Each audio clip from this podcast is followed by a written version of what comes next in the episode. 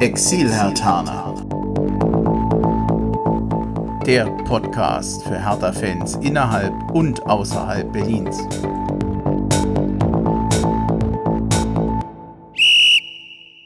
Hallo Hertha-Fans in Berlin, in Brandenburg und weiter weg. Hallo Exil-Hertaner. Ich bin Bremchen, ich grüße euch endlich, endlich, endlich nach zwei Monaten Wartezeit zu einer neuen Folge des Exil-Hertaner Podcasts. Es ist die 41. Folge und fragt mich bitte nicht, warum, ihr habt es wahrscheinlich mitbekommen. Mein PC war defekt, warum das beim Hersteller so lange gedauert hat, bis er die blöden RAM-Riegel ausgetauscht hat. Ich kann es euch nicht sagen, aber das ist jetzt auch, soll jetzt heute kein großes Thema werden. Viel, viel wichtiger ist es hier und jetzt bei diesen jetzt schon gefühlten 32 Grad. Wir sind in Bonn beim Robert. Und wenn ich sage wir, ist noch der Lennart und der Christoph dabei. Und äh, erstmal vielen Dank, dass wir hier sein können. Ja, schön, dass ihr da seid. Freut mich sehr. Ja, ich weiß nicht, wir sind jetzt tatsächlich extra draußen an der frischen Luft, Corona-konform sozusagen, aber ich glaube, das wird sich noch rechnen heute über den Tag. Ey, ist, mir ist es ein bisschen jetzt schon zu warm, aber. Wir müssen mit gutem Be Beispiel voran. Genau. Ja. Womit fangen wir an? Trikotsponsor hatte ich eigentlich Moment, mal uns, äh, ich, ich habe noch nicht Hallo gesagt. Hallo zusammen. Stimmt, Genau. Hallo an alle. Genau. Das letzte Mal waren wir, äh, habt ihr es noch im Kopf gehabt? Ich meine, ich habe es aufgeschrieben. Hättet ihr noch aus dem Kopf gewusst, wann die letzte Folge in Köln war? Du hattest, glaube ich, Robert, du hattest anderthalb Ich, Jahre ich hatte gesagt, ne? zwei Jahre tatsächlich gesagt, äh, aber es ist nicht so lange als kleiner Tipp. Das ist im September 2019 gewesen. September, ne? Ja. Du hast es abgelesen. Nein, es war bei mir zu Hause. Ich weiß Jahr. es doch noch. Genau. Okay. Und ich habe es abgelesen. Du hast schon ein neues Trikot an. Richtig. Äh, das wollte ich auch ursprünglich nicht kaufen, ähm, weil das schon ziemlich teuer war. So wie immer eigentlich. Diese Trikots sind, sind, Was, sind was kosten unfassbar die? teuer. 90, 89? Äh, als Mitglied nicht geflockt. Wie viel hab ich 78, bezahlt? Ja, ja. Also das, ich hatte es mir auch schon rausgesucht. Äh. Ich kaufe es mir auch bald. Allerdings in der Heimvariante. Aber ich meine, für Mitglieder stand da, glaube ich, was in 10 Euro, gut 10 Euro Rabatt, glaube ich. Also Also ich, ich fand, ich finde die Trikots schön, aber ähm, der, das Heimtrikot ist wunderschön, aber nicht besonders, ähm, wie soll ich sagen. Es ist halt Heimtrikot, gestreift, blau-weiß. Und ich habe ja schon ein Trikot ohne Sponsor, äh, ein Heimtrikot ohne Sponsor von letztes Mal. Und deswegen dachte ich mir, ich kaufe mir dieses Mal das, das Auswärtstrikot, weil das so ganz anders aussieht. Und äh, wenn, wenn endlich der erste Franzose bei Hertha spielt, weil bisher hat er noch keine Pflichtspielminute, dann lasse ich es beflocken. Aber erstmal lasse ich es so schön, wie es ist. Ich staune ja, dass so viel dieses Trikot gekauft haben. Also am, am, du hast ja jetzt dieses mit diesem BVG-Muster, Ja. mit diesem BVG-Sitzmuster. Vielleicht ist es davon inspiriert worden. Ja, Berlin fehlt mir. Deswegen. Bisschen. Also ich, ich bin mir immer nicht ganz sicher, ist wirklich, sind die Trikots so gelungen oder es, kaufen sich das alle, weil da kein Sponsor. Sponsor drauf ist? Und Sponsor ist es immer ein Verkaufsschlager. Ja. Das, das weiß auch Hertha. Aber sie sind auch außergewöhnlich gelungen. Also mir gefallen sie designtechnisch sehr, sehr gut. Auch äh, die Presse, so, die so äh, darauf reagiert hat, hat das sehr gelobt, äh, die Trikots, insbesondere das Heimtrikot. Und ich bin echt, ich war bisher noch nicht versucht, ein Trikot zu kaufen, muss ich ganz ehrlich sagen. Äh, aber diesmal bin ich dabei. Es liegt schon im Warenkorb. Kommt bald. Hast du auch schon eins? Ich habe es noch nicht. Ähm, überlege halt jetzt auch demnächst zu bestellen, solange halt kein Sponsor drauf ist. Das ist eigentlich immer ein gutes Argument. Ähm, wenn ich da so an Teddy denke und so weiter. Ähm, Dann wären wir alle wehmütig. ja. War ein bisschen eine Billigmarke. Also ich, den trauert jetzt keiner hinterher, oder? Ja, die hatten immer ganz gute Aktionen halt, ne? Für Tickets und für Familien und Kinder, so Trikotaktionen und mit Einlass und so weiter, ähm, Rabattaktionen und Ich glaube, das wurde auch gut nachgefragt. wurde Also gut insofern nachgefragt. Ich glaube, dass einige schon dem so ein bisschen nachweinen werden, aber so rein optisch äh, kann es nur besser werden. Billigladen. Ja, mir ist es aber trotzdem lieber als irgendwie ein Wettanbieter oder so. Also es, es ist immer so eine Frage, okay, es ist Billigladen, äh, imagemäßig nicht, nicht optimal, aber immerhin besser als äh, irgendwas, was.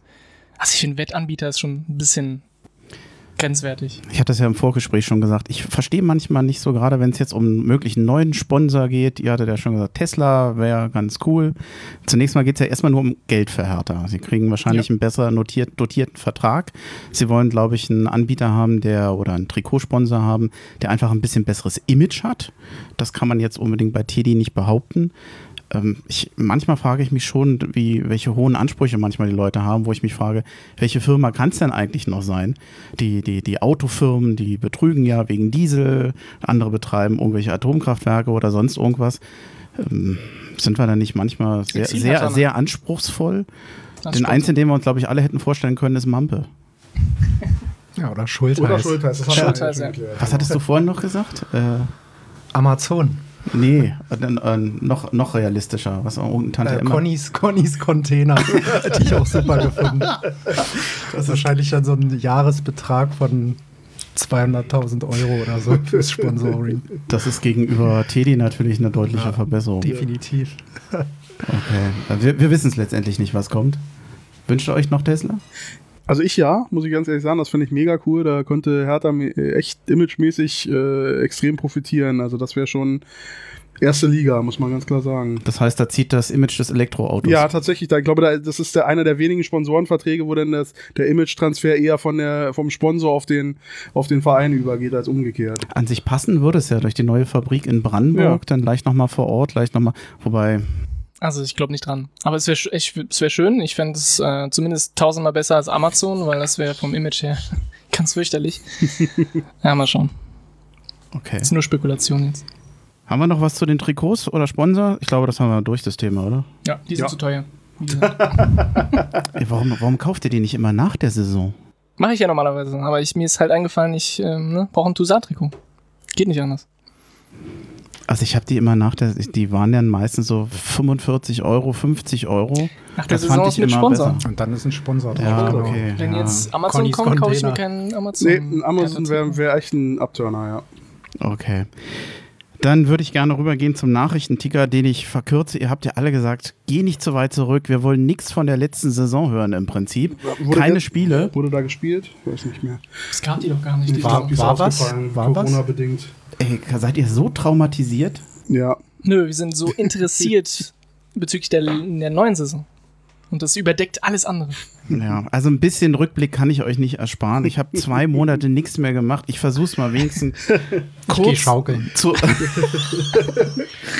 okay, der Lennart ist, was du schaukelst. ist schaukeln. Wir haben da noch so eine Muschel, da können wir noch Wasser reinlassen. Das ist eigentlich für die Das Kleine gedacht. Das ist für nachher.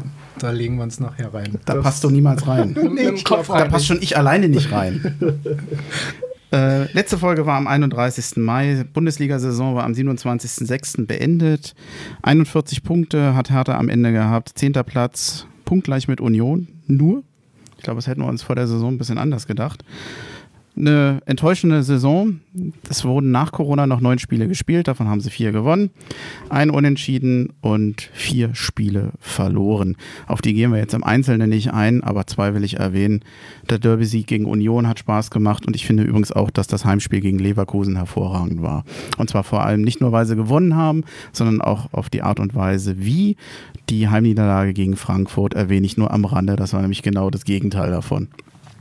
Dann zwischendurch, Arne Friedrich ist inzwischen Sportdirektor bei Hertha BSC, ist euch bekannt. Und zu Tenor und der einem, einem neuen Investment, was ja dann am 1. Juli stattgefunden haben, da kommen wir nachher nochmal, wenn es um Image von Hertha geht, wenn wir das zeitlich noch schaffen. Aber wir haben jetzt erstmal so, wir tun erstmal so, als wenn wir da nachher nochmal rankommen. Testspiele. Am 14.08. gibt es ein Testspiel gegen Viktoria Köln, dann am 29.08. gegen den PSV Eindhoven und am 5.09. beim Hamburger SV. Das wird mit großer Sicherheit alles ohne Publikum sein. Würde mich wundern, wenn sich das bis dahin ändert. Ist im Moment der aktuelle Stand. Saisonstart am 18., 19. oder 20. September. Das wird ein Auswärtsspiel in Bremen sein. Und, ach, was hatte ich mir noch notiert? Genau, Pokalspiel wurde ja zwischendurch aus, ausgelost. Es geht wieder nach Braunschweig. Da waren wir vor zwei Jahren schon mal. Ne? War ich vor Ort. War eigentlich ein ganz schönes Ding. Knapp, aber gewonnen. Mehr wollen wir ja nicht wissen. Dann, das war der Nach... Komm, ich war schnell. Du warst Das war schon schnell. super. Das war ein toller gut. Nachrichtenticker. Na Ja. toll. Hast du gut gemacht. Reicht jetzt. Jetzt, Jetzt wissen wir alles. ey, ich habe mir so viel Mühe gegeben, das wenigstens kurz zusammenzufassen. Super. Das ist sehr gut gemacht. Ja, gut. Dann äh, kommen wir zum Personal. Das, was uns, glaube ich, jetzt... Ich weiß nicht, wie lange wollen wir eigentlich heute machen? Boah, bis, bis 22 Uhr habe ich Zeit. Um Gottes Willen. Open End. Das könnte ein langer Podcast. Ich glaube, das, wir sollen den Leuten nicht am Anfang sagen, dass es so lange Ich dauert. würde sagen, bis es kühl wird. Ja, also wir rechnen noch mit einer halben Stunde, aber ich, ich glaube auch nicht dran. Ähm, dann lass uns mal anfangen mit der Torwartposition. Ich habe uns wahnsinnig viel aufgeschrieben. Ich glaube, mehr als ihr über was ihr sprechen wollt. Das Besondere ist, glaube ich, oder das Wichtigste ist, dass wir einen neuen Keeper haben, nämlich den Schwolo. Was haltet ihr von dem? Alles guckt sich an. Lennart, Dann fange ich einfach mal an. Ähm, ich ähm, bin ja eigentlich, also Freiburg ist ja somit immer meine Lieblingsauswärtsfahrt. Und ähm, der hat uns ja da schon manchmal so ein bisschen zur Weißglut getrieben. Ähm, super Torwart. Ich finde, der bringt alles mit. Ähm, ist auf der Linie, glaube ich, überragend. So die Strafraumbeherrschung hier und da, da ist noch ein bisschen Luft, glaube ich. Ist mit 28 jetzt auch im besten Torhüteralter. Ähm, wird sich jetzt nicht mehr wahnsinnig entwickeln wahrscheinlich, aber ein gestandener Bundesliga-Keeper hier und da ja mal sogar am Rande der Nationalmannschaft, äh, zumindest mal erwähnt worden. Ähm, bin sehr begeistert über diesen Transfer, vor allem, dass man eben Gelsenkirchen da ausstechen konnte. Fand ich jetzt ganz nett. Das stimmt ich glaube, so viel, das, was so kolportiert wurde äh, oder wo man darüber nachgedacht hat, ich weiß nicht, ob intern wirklich, aber so in Fankreisen, äh, den Ulreich hätte ich mir auch gut vorstellen können, allerdings im Vergleich zu Schwule und Keeper, der sehr wenig Spielpraxis hat in den letzten Jahren, der sich wohl angeblich, so heißt es ja, nochmal stark entwickelt haben soll in Bayern in der zweiten Reihe, aber ich glaube, gerade bei Keepern ist wichtig, dass die regelmäßig spielen. Wir haben jetzt einen Torhüter, der jetzt zwei, drei Jahre Stammtorwart auf einem guten Niveau bei einem äh, guten Bundesligisten war, der nach eigenen Aussagen einen nächsten Schritt machen will will, vielleicht auch in Richtung Europa sich empfehlen will oder vielleicht sogar noch mal für mehr. Und ähm, ein überschaubares finanzielles Risiko bei 8 Millionen nicht wenig sind, aber eben halt auch nicht. Ähm, es sind keine 8 Millionen, glaube ich. Es also ist insgesamt mit Bonus 7,5. 7,5. Aber in der Dimension, sagen wir mal. Eigentlich ein ähm, Schnäppchen, finde ich. ein Schnapper ist es vielleicht auch nicht in, in Corona-Zeiten. Für heutige Verhältnisse. Ähm, aber es ist sicherlich ein überschaubares Risiko und äh, ich, ich freue mich, äh, war eine wichtig, aus meiner Sicht die wichtigste Neuverpflichtung jetzt schon äh, ähm, äh, auf der Position und äh, da bin ich jetzt deutlich beruhigter, muss ich sagen. Ja, also ich muss ehrlich sagen, äh, als die ganzen Diskussionen anfingen, hatte ich wirklich Angst, dass wir so einen jungen, wirklich jungen 22, 23-jährigen Keeper holen, weil ich finde, in Berlin hatten wir schon in der Jugend ordentlich viele Keeper, die sehr jung sind, die viel Talent haben. Und ich finde, einen externen Talent dazu zu holen, wäre ein schlechtes Zeichen für die Mannschaft auch gewesen, noch für die Jugend. Und deswegen wollte ich auch also fand, fand ich das wichtig, einen, einen Torhüter zu holen, der schon gestanden ist, der schon Sicherheit mitbringt. Ne? 28 ist eigentlich ein super Alter für einen Torwart, weil Jahrstein hat erst mit 31 bei uns wirklich angefangen, äh, wichtig zu werden. Das heißt, ich sehe es ein bisschen anders. Ich glaube, der hat schon noch Potenzial, sich zu entwickeln. Im Gegenteil, auch jetzt mit seinem Wechsel, einen neuen Verein, neuer Trainer und so weiter. Und ähm, ich finde es gut, dass Hertha solche Wechsel macht, diese, diese safen, diese sicheren Wechsel. Ne? Weil du hast jetzt viel Geld, aber du kannst mit viel Geld auch sehr viel falsch machen. Und mit so einem Torwart, du weißt, er ist Bundesliga-tauglich, du weißt, äh, er bringt Qualität mit. Und du weißt, in ein paar Jahren ist er immer noch in einem, im besten Alter und kann immer noch super gut für dich spielen. Äh, und dann für diese Summe, ich bin jetzt kein riesen Schwolo-Fan an sich, aber er ist ein super Keeper und, und dieser, dieser Transfer ist auf jeden Fall sinnvoll und für mich auch beruhigend, weil ich finde, das geht in die richtige Richtung. Ist er für euch die neue Nummer 1? Ja. Ja. Definitiv. Ich bin gespannt, wie sich das entwickelt im Konkurrenzkampf. Logischerweise müsste er das, müsste er sich durchsetzen. Ich finde, ähm, ich, ich habe immer so die, diese, dieser kleine Hoffnungsschimmer, dass Körper vielleicht noch irgendwie die Überraschung schafft. Aber so richtig glaube ich nicht dran. Aber wenn er fit bleibt, ist, denke ich mal, Schwolo die Nummer 1, ja. Hm. Dann ist Jahrstein jetzt ziemlich schnell weg nach einer Saison, in der vor allem ja durch so, so Unsicherheiten und kleine Fehler aufgefallen ist.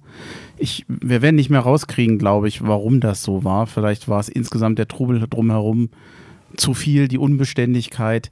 Ich, wobei ich immer nicht weiß, wir suggerieren das immer. Das ist ja anderen, einem Darida ist das ja so auch nicht gegangen. Der hat das ja genauso erlebt. Jetzt weiß ich immer nicht, interpretieren wir das rein oder hat er einfach nur mal ein, ein schlechtes Jahr? Wenn ich überlege, wie Grujic durch dieses Jahr getappert hat, da ist jetzt auch nichts Besonderes passiert und der konnte es vorher auch besser. Ich, ich, ich weiß nicht.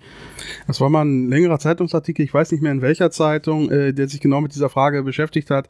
Und da wurde halt nochmal sehr auf die Anfangszeit von äh, Rune bei uns eingegangen und wie, ähm, welchen Eindruck er da gemacht hat und wie wichtig ihm äh, Kontinuität, Vertrauen, Beständigkeit in der Zusammenarbeit mit dem Trainerteam ist. Und da war die letzte Saison natürlich alles andere als äh, ähm, wegweisend in diese Richtung. Äh, und dass ein Spieler, der vielleicht eine besondere Ansprache auf dieser Ebene braucht, da besondere Probleme hat, das ist durchaus nachvollziehbar. Vielleicht, ich denke, da, da wäre auch keiner von uns traurig, wenn er sich jetzt so äh, angestachelt wäre vom Stolo, dass er nochmal zur Höchstleistung aufhört und unsere Nummer eins ist. Ich hege keinen Groll gegen Rüne Jahrstein. Im Gegenteil, ich bin ihm unglaublich dankbar. Und wenn er jetzt vielleicht im Herbst seiner Karriere, das kann man, denke ich, durchaus sagen, äh, nochmal zu neuen Höhen kommt und weiterhin Nummer eins bleibt, dann bin ich auch glücklich. Aber das muss schon eine Bombensaison dann sein jetzt. Ist ja auch in Perspektive, ich glaube, Labadia baut sich echt, baut echt eine Mannschaft zusammen, die auch langfristig ähm, zusammenwachsen soll. Ne? Also ich glaube, Jaschan ist mit 36 schon ein bisschen, also der ist fast 36, glaube ich. Ja, der genau. ist ein genau. bisschen alt jetzt. Und selbst für einen Torhüter in zwei Saisons ist halt die Frage, ob der dann noch auf, auf Top-Niveau spielen kann. Diese Saison war, war eigentlich auch ordentlich. Er hat ein paar Fehler gemacht, die er normalerweise nicht wirklich macht, oder zumindest viele Fehler gemacht, mhm. die er normalerweise nicht macht. Und deswegen glaube ich, perspektivisch ist, ist wichtig, dass man jetzt langsam aber sicher eine Nummer eins ähm, einstellt, die in den nächsten Jahren auf jeden Fall spielen kann, weil Torhüter-Diskussionen können richtig teuer werden, sieht man ja bei Gelsenkirchen und so weiter.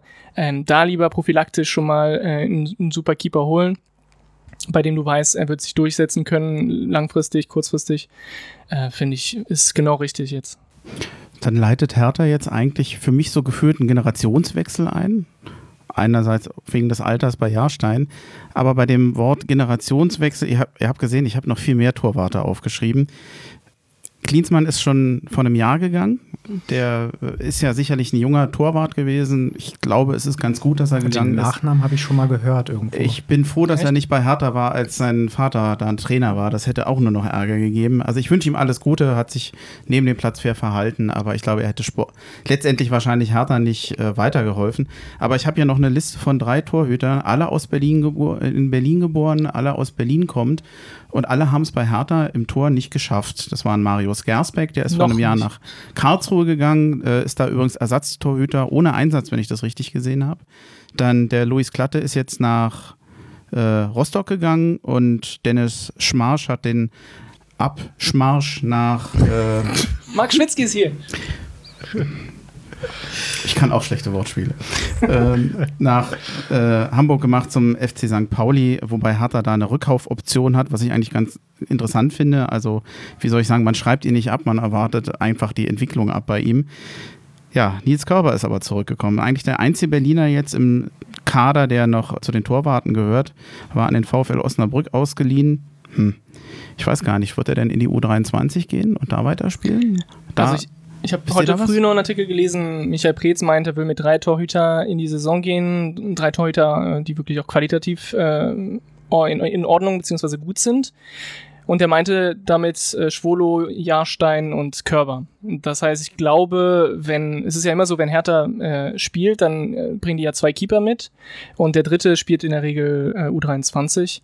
Ich denke mal, so wird es auch bei Körber sein wenn jetzt irgendwie Jahrstein krank, verletzt ist, wie auch immer, oder Schwolo, dann wird äh, Körber aber Nummer zwei dann äh, in dem Profikader sein.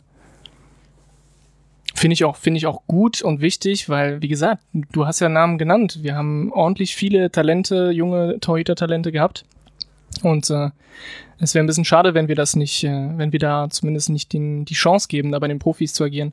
Übrigens, Gersbeck äh, ist zwar Ersatztorhüter, aber der, die Nummer 1 von Karlsruhe ist, glaube ich, zum, Fre zum SC Freiburg gewechselt. Genau, Ophoff hat jetzt äh, Schwolo ersetzt und hat damit so einen kleinen ja. Domino-Effekt ausgelöst. Ich, ich weiß natürlich nicht, ich kenne mich nicht gut äh, beim KSC aus mit Gerüchten und so weiter oder, oder was die planen, aber ich, ich äh, würde natürlich die Daumen drücken, dass Gersbeck jetzt die Chance bekommt, Nummer 1 zu werden. Das wäre fantastisch. Weil man nicht einen anderen ersten Torwart holt. Richtig, das ist ja das, was ich meinte. Kann ja sein, ja. dass sie eine andere Nummer 1 holen. Karlsruhe ist ein gutes Stichwort. Ligaerhalt, Klassenerhalt geschafft, wenn ich mich nicht ganz irre. Knapp. Aber, aber knapp. wie? Glückwunsch nach Karlsruhe, Glückwunsch. das war knapp. Ja. Das, äh, warum müssen nur wir graue Haare kriegen? ich ich, ich habe da beim Zuschauen auch graue Haare bekommen beim KSC, muss ich ehrlich sagen. Das war echt äh, ein Krimi. Aber die Relegation von Nürnberg war ja auch ein Hammer, oder? Ja. Ich glaube, wir schweifen ab. Okay. Das war ein härter Podcast. ich, Entschuldigung. Tor. Ich glaube, Hertha muss nichts mehr machen. Ich glaube, wir haben ja. erstens eine gute erste oder zweite Lösung, egal wer Backup ist. Ich hätte keine Angst. Für mich ist das keine Not bei Hertha. Hertha ist wahrscheinlich im Punkto Neuverpflichtung, Tore, alles durch. Torwarte. Tore ist auch schön. Torwarte. Ich glaube, das ist abgeschlossen, die Planung. Da kommt nichts mehr, da passiert nichts mehr. Wahrscheinlich, wahrscheinlich Schwolo der Erste, Jahrstein als Backup, je nachdem, es sei denn, die betteln sich noch und Jahrstein setzt sich doch durch. Ich glaube es zwar nicht, aber für mich ist im Moment auch Schwolo der wahrscheinlich vermutlich erste Keeper und ähm, ja, dann Körber als dritter Backup. Nennt Bei- man das so? Oder zweiter bei, Backup. Bei Oder so. Körber bin ich auch mal gespannt. Der ist ja jetzt nun nicht mehr im Talentalter. Also da, da frage ich mich, ob er jetzt halt den nächsten Schritt macht und sich vielleicht wirklich aufdrängen kann, dass er mal zu Einsatzzeiten kommt, vielleicht mal im Pokal oder so. Ähm, kann sich ja doch mal jemand verletzen, aber Wie, Er alt, hat wie alt ja. ist denn der? Du hast die Liste da gerade. Wie alt ist der?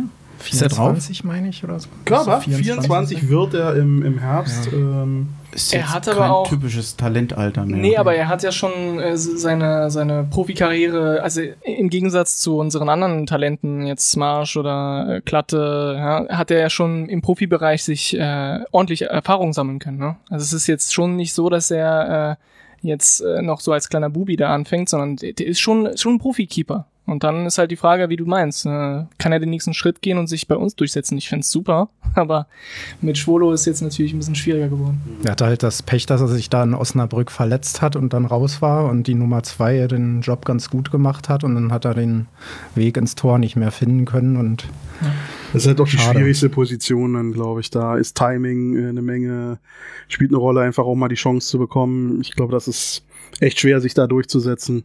Aber gut. Kommen wir zur Abwehr, würde ich vorschlagen. Ihr wundert euch bestimmt über den ersten Namen. Das ist eigentlich ein bisschen Witz, weil Lukasen, Derek Lukasen ist vor einem Jahr gegangen. Die große Frage ist, hat ihn jemand vermisst in der Zeit? Aber richtig. Das ist Die eigentlich, Fotos von dem. Ist eigentlich gemein. Ist er ein eigentlich ist es Instagrammer, gemein. Instagram-Star oder was? Das, so von Tag eins, als er zu uns gewechselt ist, gab es doch irgendwie tausend äh, Artikel darüber, was der für eine Kante ist. Und das ist das Einzige, was man gesehen hat von Okay. dem, ist, wie, wie er körperlich drauf ist. Das Okay. war's. Spielerisch hab ich, kann ich mich an keine Aktion von ihm erinnern. Nur daran, dass er halt so ein. So ein Was für ein Bilder guckst du dir denn da an? das sind Zeitungsartikel gewesen. Ich habe nicht danach gesucht. Es geht wieder los. äh, Okay. Nee, ähm, war jetzt ähm, eigentlich doch ohne Häme gemeint. Es gibt ja manchmal Spieler, wo man sagen muss, die fehlen einen, die haben härter gefehlt. Lukasen gehört nicht dazu. Eine Neuverpflichtung haben wir. Und Jetzt kommt die große Herausforderung, ist, wie man ihn ausspricht.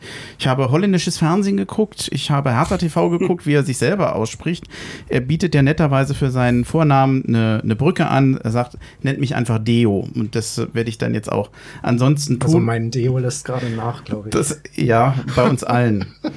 Äh, angeblich, ich, ich glaube, so ähm, de, spricht man den Vornamen Deo Weisio, äh, wirklich mit, mit, mit Tendenz zum ähm, J, und Sefak oder Sefak. What the fuck? Ja, ich weiß. Es, ähm, Das war auch wieder Highlight in der, in der, in der Kommunikation, ja. ja, es, es bot sich an. Äh, Neuverpflichtung vom FC Groningen, vermutlich für 4 Euro, 4 Millionen Euro. Habe ich für 4 Euro? Das wäre ein Schnapper da. Bei Teddy Corona eingekauft. macht's möglich. Ist das ja. schon mit der erste- Mehrwertsteuer oder ohne? Der erste Spieler mit Pfand. 4 Euro. Symbolische Ablösesumme. Das ist aber meistens 1 Euro. vor oder? allem vier, genau. Vier Ja Euro. gut, Vier also man Euro. hat sich auf 4 Euro plus einen Restbetrag. plus Pfandflaschen. Da geht es dann auf 4 Millionen Euro.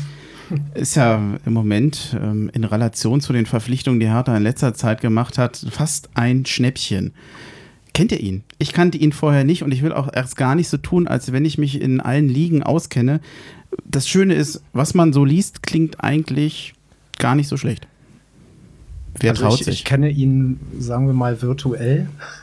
Vom, von Pro Evolution Soccer, da ist er nämlich ganz gut bewertet. Ein großes Talent, aber das ist ein anderes Thema.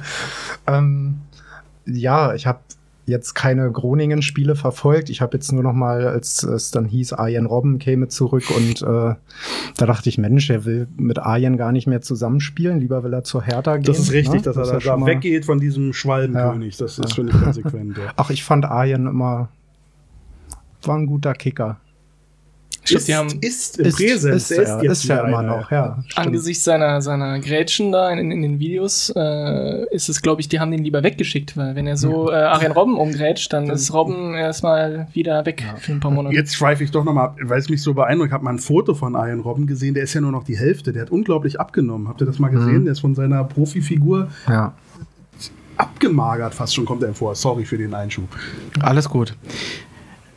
Ich kannte ihn ja nun auch nicht. Und wir haben ja schon mal über den Alex bei Twitter geschrieben, der also wirklich unheimlich fundiert, wie ich finde, ähm, über ja, Fußball, über Mannschaften etc. schreibt. Ich habe mir einfach mal ein paar Zitate von ihm rausgesucht und ich lese die einfach mal vor. Ich hoffe, er ist damit, ich bin mir sicher, dass er damit einverstanden ist. Er sei auch gegrüßt, Grüße in den Norden.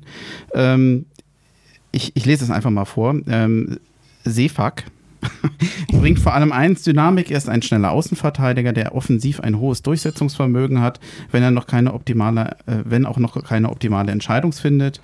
Äh. Defensiv hat er im Stellungsspiel teils seine Probleme, ist dafür ein guter 1 zu 1 Verteidiger und gleicht mit seinem Tempo einige Fehler aus. Er ist noch kein fertiger Spieler, gut, damit habe ich jetzt auch nicht gerechnet in dem Alter, aber bringt das Potenzial mit, um ein, Bund, um ein solider Bundesliga-Verteidiger und vielleicht etwas mehr zu werden. Klingt noch nicht perfekt, aber da geht's, ich habe den Eindruck, sehr viel um Potenzial auch. Ja, auf jeden Fall. Ich glaube, deswegen ist er auch äh, diese 4 Millionen wert gewesen für sein Potenzial, mehr als jetzt dafür, dass er irgendwie alles weghaut.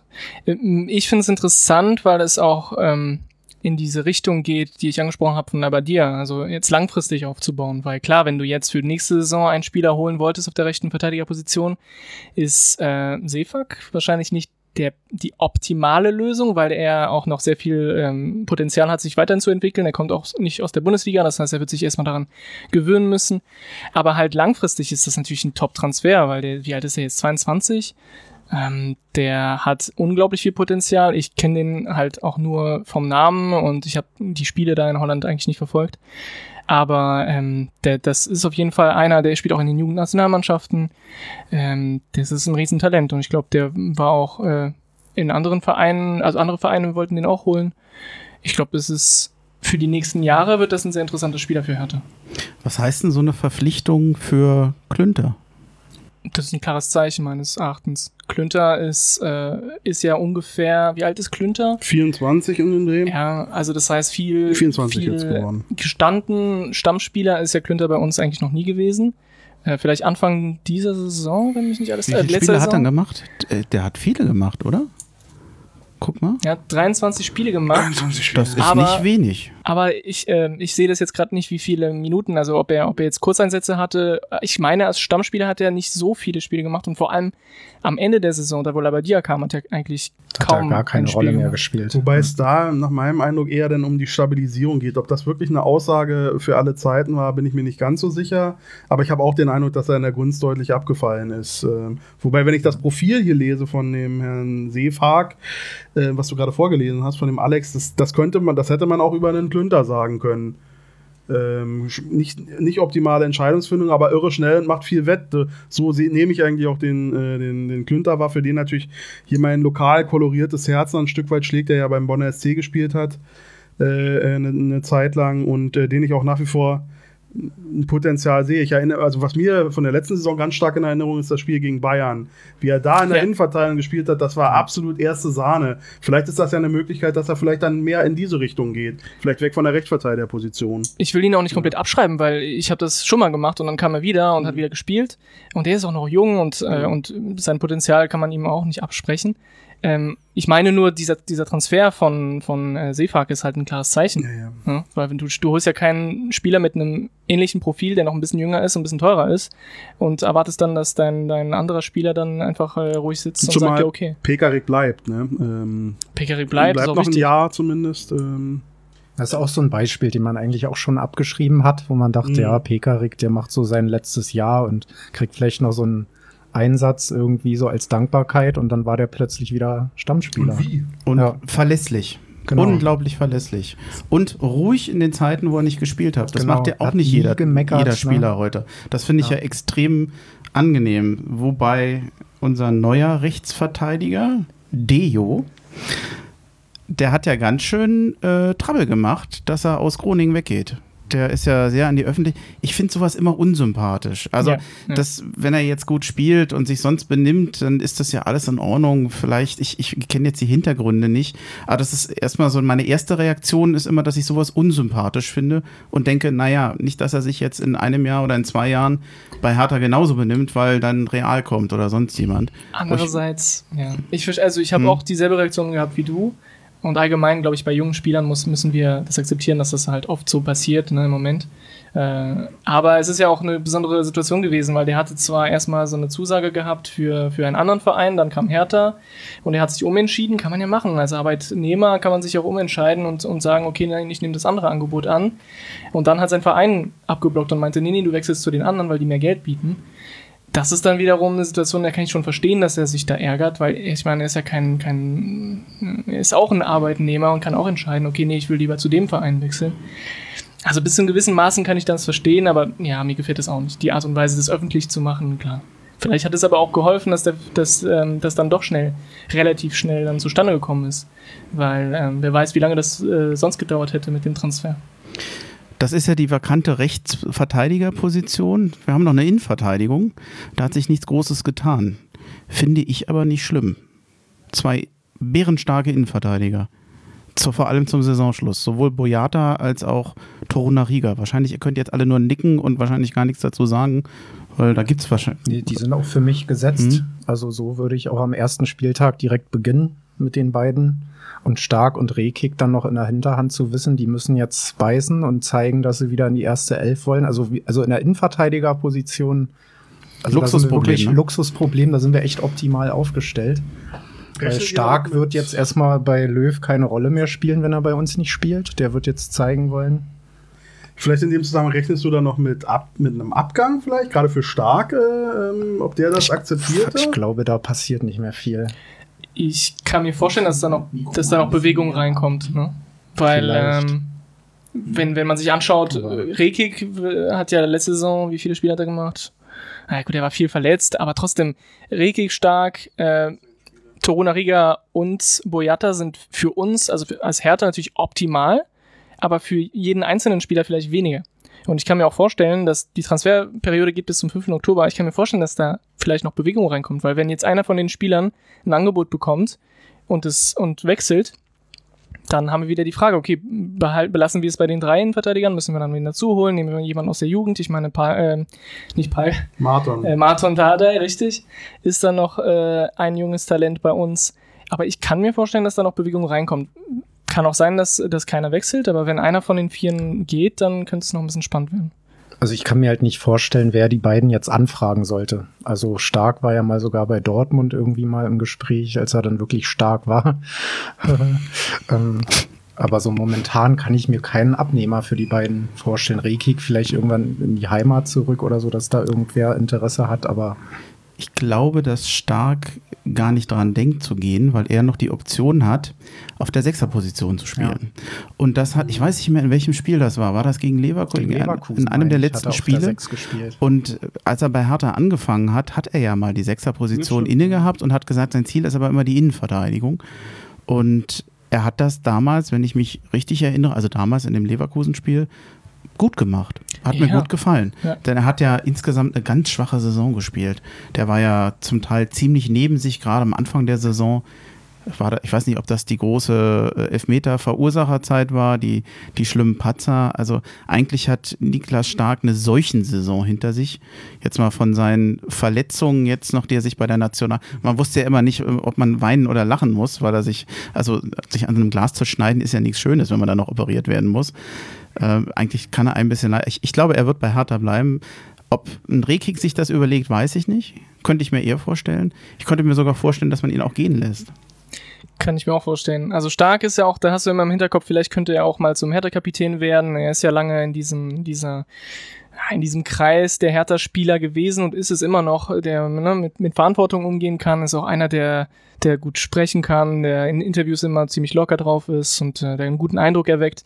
Also es ist immer, ne, wenn, wenn man auch in die Zukunft schaut, könnte Stark noch sehr, sehr wichtig für Hertha werden. Und wie du sagst, er kann zwei Positionen spielen und die Sechserposition ist aktuell bei uns auch noch nicht so komplett fest. Deswegen, ähm, ich würde tatsächlich, wenn ich jetzt, wenn einer der Spieler gehen sollte, würde ich eher auf Rekik tippen und nicht auf Stark. Ich, ich kann mir vorstellen, dass Stark bleibt und dass er sich dann auch durchsetzt, egal ob er als Innenverteidiger oder als Sechser. Zumal Hertha, glaube ich, mit Sicherheit Stark auch behalten möchte.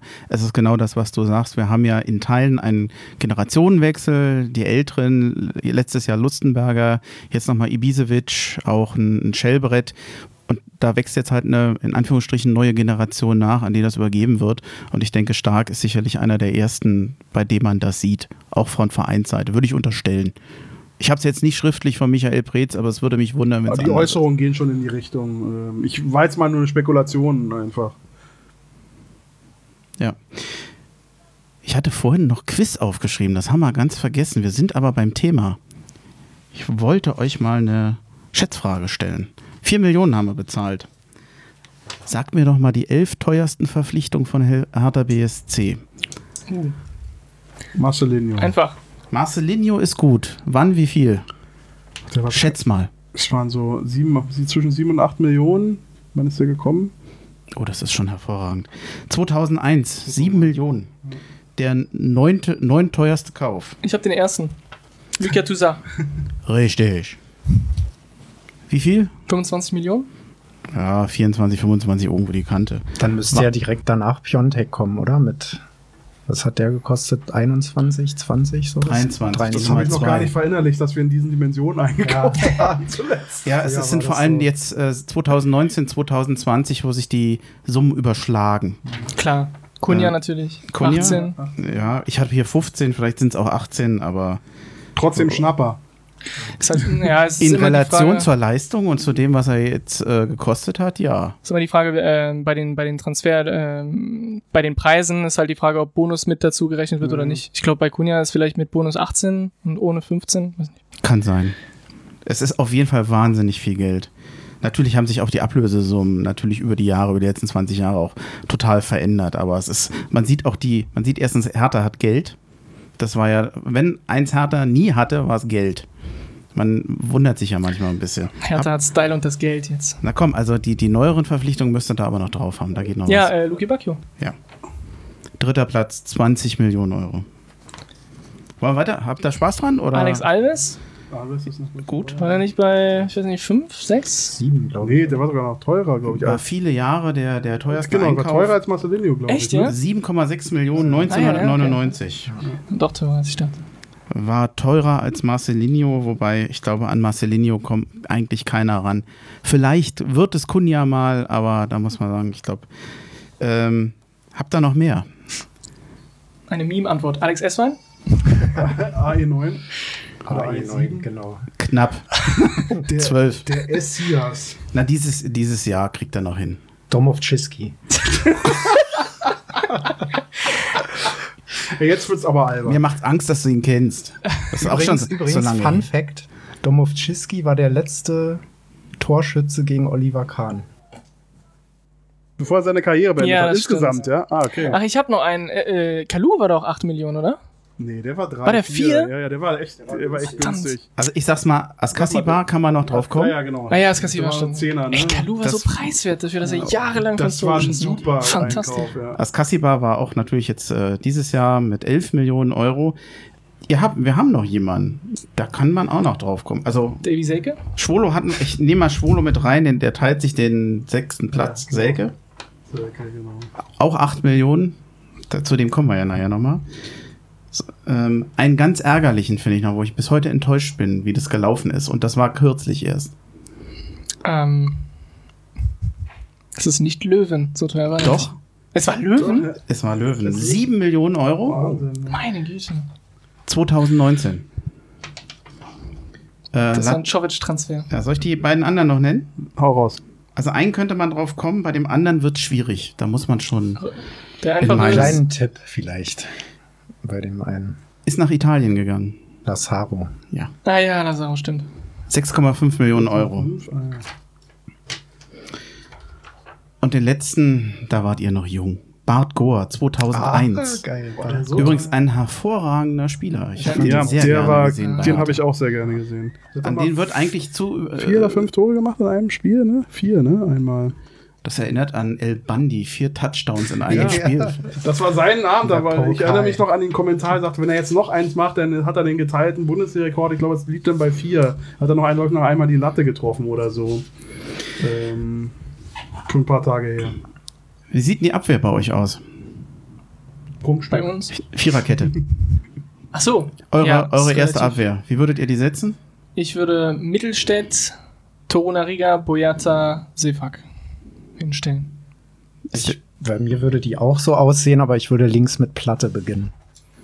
Bei mir wird es davon abhängen, gegnerabhängig. Ich glaube, Platte ist defensiv stärker, ähm, äh, Mittelstädt ist offensiv stärker. Also je nachdem, wo ich da die Akzent setzen würde, würde ich da wechseln. Ich glaube, das hat sich auch so ein bisschen schon abgezeichnet, so die letzten, letzten ja, Saisons kann man fast schon sagen. Ähm, rechts, wie gesagt, da äh, ist für mich ein offenes Rennen, ob wirklich der, der neue Kollege die äh, äh, die Verstärkung ist von Anfang an, das will ich mal sehen, so wie Pekarik zum Beispiel zuletzt gespielt hat, auch mit den offensiven Akzenten, die ich den Jahre zuvor noch nie gesehen habe bei dem. Auf einmal fängt er an, äh, aus den wildesten Lagen erfolgreich aufs Tor zu schießen. Ähm, ist für mich auch nicht äh, gesagt, dass der das nicht vielleicht sogar Pekarik anfängt. Aber der Pekarik hat auch trainiert wie ein Wahnsinniger. Ne? Also jetzt zu Corona-Zeiten, der hat dann öfter Videos geteilt und der hat da so eine abgebrannt. Wahnsinn echtes Ich glaube zwar nicht an Pekarik, aber äh, ich, bin, ich bin gespannt. Äh, Gerade, also ich glaube, hinten links könnte noch mal interessant werden. Hättest du mich vor drei Monaten gefragt, hätte ich gesagt, Plattenhart wird das nicht. Der eigentlich seit der WM 2018, wie ich finde, durchhänge und nur noch ein, durchhängt und für mich größtenteils ein Schatten seiner selbst war. Und seitdem Labadia da ist, ist der kaum wieder zu erkennen. Also wieder wesentlich stärker hinten in der Abwehr, hat zum Teil wunderschöne Flanken äh, Und die gegeben. haben auch mal wieder zu Toren geführt. Mit ja? Wann gab's das das tollen, letzte Mal? Tollen Kopfballtoren. Ich glaube, vor allem Ibisevic hat ja. davon profitiert. Genau. Und äh, war kaum wiederzuerkennen. Mutmaßlich ein sehr sensibler Spieler, der irgendwie doch so das Vertrauen des Trainers brauchte oder wie auch immer, der, ich will es jetzt nicht sagen, sensibelchen ist, aber offensichtlich sagen wir mal, etwas sensibler ist. Und ähm, ich denke so, wenn er so weiterspielt, wie er zum Schluss gespielt hat, wäre für mich ein Moment am Plattenhart kein Vorbeikommen. Und äh, man muss gucken, ob dann entweder Mittelstädt ein super Backup wäre oder eben die Alternative für vorne links. Aber wir sind ja noch in der Abwehr. Ich glaube, wir sind in der Verteidigung gut aufgestellt. Da kommt nichts mehr. Glaubt ihr, das seht ihr noch Verstärkungsbedarf? Okay, wenn jetzt ein Spieler geht, dann muss man gucken, aber also wenn sich jetzt einer noch schwer verletzt oder so, dann würde man noch vielleicht reagieren, aber ich sehe da keinen Handlungsbedarf. Ja, wir haben ja auch die Jungen noch nicht genannt, die Talente, die dahinter stecken. Ne? Ich, ich wollte gerade darauf zurückkommen. Ich nenne euch mal ein Talent, bei dem ich vermute, dass der bei Hertha keine Rolle mehr spielen wird. Ich fürchte, dass Florian Bark bei Hertha den, den Schritt zu den Profis nicht schaffen wird. Das dauert einfach zu lange. Mit Omar Rekik hat man ein sehr junges Talent, der aber, glaube ich, noch, ich weiß nicht, wie alt der inzwischen ist. 18, 17, 18. 17, 18 ähm, der wird noch ein bisschen Zeit brauchen. Luca Netz ist ein sehr großes Talent. Ich bin mir allerdings nicht ganz sicher, ob er wirklich Innenverteidiger ist oder auf den Außen ist. Er ist linker Verteidiger. Ist er linker Verteidiger? Ja, aber der hat sich schwer verletzt, das ist das Bitte. Eigentlich okay. war der relativ nah an der Profimannschaft und dann hat er sich schwer verletzt ich glaube, Mittelfußbruch oder sowas. Mhm. Ich weiß nicht mehr genau. Auf jeden Fall äh, in der Phase ist er jetzt Karriere lange ausgefallen. Blöd, ne? ja. Ja, ganz, ganz liebe Grüße an den Thies, der ja vor allem die U23 sehr verfolgt und bei uns ja schon seit, seit über einem Jahr sehr viel über die U23. Der kannte Samarce schon, da kannte ich, hatte ich keine Ahnung, wer das ist. Ähm, und der hatte auch immer wieder auf Luca Netz hingewiesen. Also er sei ganz, ganz herzlich gegrüßt an der Stelle. Martin Dardai kommt auch nach. Auch da bin ich mir nicht ganz sicher. Ich habe ihn, damals habe ich einfach keinen Bezug. Äh, habt ihr ihn gesehen? Ist das auch ein Innenverteidiger? Ja, ist ein Innenverteidiger, relativ groß. Ja. Mhm. Und mir gefällt der tatsächlich, also gut, ich meine, es ist schwer und fies, beide zu vergleichen, jetzt Palko und Martin Dardai, weil es zwei komplett verschiedene Positionen sind. Aber wenn ich jetzt tippen würde, würde ich, äh, könnte ich tatsächlich mir vorstellen, dass Martin ähm, eine bessere Karriere hinlegen wird als Palko. Bei Palko war ich ein bisschen enttäuscht mhm. und bei Martin Dardai sehe ich schon mehr Potenzial. Also ich, ich finde den zum Beispiel stärker als Florian Bark, als er da ankam. Mhm. Aber ich, ich habe jetzt auch nicht tausend Spiele von denen gesehen. Okay. Habt ihr noch was zur Abwehr? Sonst würde ich nämlich vorschlagen, ähm, dass wir mir fällt noch danach ein, eine Trinkpause machen. Ja, okay? mir fällt noch ein Talent ein, ähm, und zwar Panzu Ernesto. Da, von dem bin ich großer Fan. Ich glaube, der könnte auch mal eine Rolle spielen. Also ich habe den beim A-Jugendfinale gesehen bei der Meisterschaft und was der da, ich meine, das ist ein Spiel, klar, ne? aber was der da hinten weggehauen hat, der war wirklich sensationell und also ich würde es mir wünschen, dass der Panzu vielleicht auch mal eine Rolle bei uns spielt. Ich bin, bin froh, dass die Nachwuchsarbeit jetzt unter Labadia, wie ich das Gefühl habe, wieder, er gibt jedem eine Chance, ob jung oder alt. Da ist ein Pekarik plötzlich da, da ist aber ein Jessic Nankam, Nankam plötzlich wieder mit, oh, schwer, Jessic Äh, yes, ich, yes, ich verlängere. Der, der ist eigentlich da sehr offen. Also es ist nicht, es ist egal, ob du alt oder jung bist. Wichtig ist, dass du, du kriegst das Vertrauen und wenn du es zeigst und wenn du spielst und machst es gut, dann spielst du auch. Finde ich eigentlich, ich meine, das ist eigentlich was Selbstverständliches, aber das hatte ich unter Klinsmann, den Eindruck hatte ich nicht. Ich fand halt geil seine Ansage, als er gekommen ist, äh, die er wirklich so glashart gesagt hat. Er sagt, hier hat jeder eine Chance, auch die, gerade die Jungen, aber sie müssen es auch wollen. Ich habe keinen Bock, mit Leuten zusammenzuarbeiten, die keinen Bock haben. Das hat er so gesagt. Knallhart. Und da fallen mir schon das ein oder andere Beispiel aus der Hertha-Jugend noch auch aktuelle Kaderspieler ein, die eben nicht diese absoluten Bock spüren lassen, jedenfalls mich nicht. Und ähm, Nur an der Konsole. Mal schauen, äh, das finde ich erstmal eine coole Ansage. Also, das ist ein, das ist, öffnet zum einen das Tor, nimmt die Spieler aber auch in die Pflicht und manche tragen dieses Talente-Siegel dann ein bisschen zulässig für mich auch äh, übers Feld und äh, durch die Stadt. Und da würde ich mir mehr so einen Fokus und wenn er den da so vorlebt und reinbringt und das dann auch Früchte trägt und die Spieler sehen, wenn sie sich reinhauen, dann passiert auch was. Das hat, glaube ich, ein bisschen gefehlt in der Vergangenheit ist jetzt mal Spekulation, aber ich fand die Aussage einfach geil. Auch in, in dieser, in dieser knallharten äh, Machart. Aber hängt das nicht mitunter eben auch am Spieler selbst ab? Also. Ja, aber das, ich glaube nicht, dass das alle so mitbringen. Ich glaube, dass der größte Faktor, ich glaube, Talent haben die alle. Ja, ich glaube, die mentale Sache, sich auf diesen Profisport ja. einzugreifen, 100% sich hinter dieses Ziel zu stellen. Die ganzen privaten Sachen, das ist ja auch viel Verzicht, das muss man ja sagen. Ja. Die verzichten auch sehr viel. Das muss man auch können und wollen. Und ja. da, das, glaube ich, der, der Schritt zum Profi, das ist, glaube ich, das Entscheidende da auch de, von der Kopfsache her. Und da habe ich, gerade bei Hertha gibt es auch viele Negativbeispiele, die mir da einfallen, aus jüngerer und älterer Vergangenheit und auch aktuell. Und da vielleicht, dass wenn das von Cheftrainerposition auch schon vorgelebt wird, mit so einer klaren Ansage, hat mir sehr gut gefallen beim Was Einstand. glaubst du denn, war denn ein Negativbeispiel? Trau also, dich. Also ein Oder willst du keine Negat Namen nennen? Ein aktuelles Negativbeispiel, muss ich ganz ehrlich sagen, ist Arne Meyer. Ein Riesentalent, überhaupt keine Frage ich spüre nicht bei ihm den Willen, sich absolut durchzubeißen und die Führungsrolle oder die Rolle einzunehmen bei der Hertha-Mannschaft, die ihm aufgrund seines, äh, ich sehe hier sehr kontroverse Themen, ich, ich übersetze kurz für die Zuhörer, äh, ein, ein, ein, ein, ein schwieriges Thema, aber mir fällt das halt auf und bei ihm sehe ich, der bringt ja alles mit und alle sagen, es ist und alle Fachleute sehen und sagen, das ist ein Riesentalent. Was bei ihm fehlt, zu einem wirklichen Spitzen-Bundesligaspieler, der er sein kann, ist aus meiner Sicht der Wille. Das ist das, was ich spüre. Bin ich gar nicht bei dir. Ja, ich äh, auch nicht. Weil ich glaube, also ich hätte jetzt überhaupt nicht Arne Meyer genommen, weil er einfach vom Leistungsniveau wirklich deutlich weiter ist als viele andere Nachwuchsspieler, wenn er das überhaupt noch ist. Eigentlich ist er das gar nee. nicht mehr. Für mich ist er, wenn wir zu den, zu den Sechsern kommen, wahrscheinlich gesetzt, extrem lange verletzt was für mich wahrscheinlich das größere Problem war, ja. ähm, macht dann ähm, ja dieser Sommer, Sommer, äh, nee, Winterwechseltheater fand ich, das fand ich ein bisschen doof, aber da habe ich nicht den Eindruck, dass da glaube ich gibt's andere Spieler, bei denen man eher fragen kann, wie hieß der, der damals von den Bayern kam, der äh, Mitchell Weiser? Nein, nein, nein, der, ah, andere, der ah, zweite. Äh, ja. Äh, Sinan Kurt. Sinan Kurt das wäre für mich, ja, gut, das, das wäre für das mich der Prototyp. Beispiel, nee, naja, gerade der, da hätte ja. ich gesagt, das ist jemand, der sein äh, Talent verhunzt, wo, wo man merkt, der, ich habe nicht gesagt nicht verhunzt, das habe ich nicht gesagt. Ja, aber da stimmt, da, da, da scheint offensichtlich die Einstellung nicht zu fehlen. Sogar ja. Hertha sagt ja, der hat ein Einstellungsproblem. Bei Meyer habe ich den Eindruck, er macht, hat sich vielleicht in, zum Teil in der Öffentlichkeit nicht schlau verhalten. Nee, nee, es geht mir nicht die, um die Leistung, Verkaufen. die passt schon. Also, ist das so? Also nicht. guck doch mal, also ich, ich glaube, wir haben wir nicht diese Diskussion auch beim letzten Mal geführt.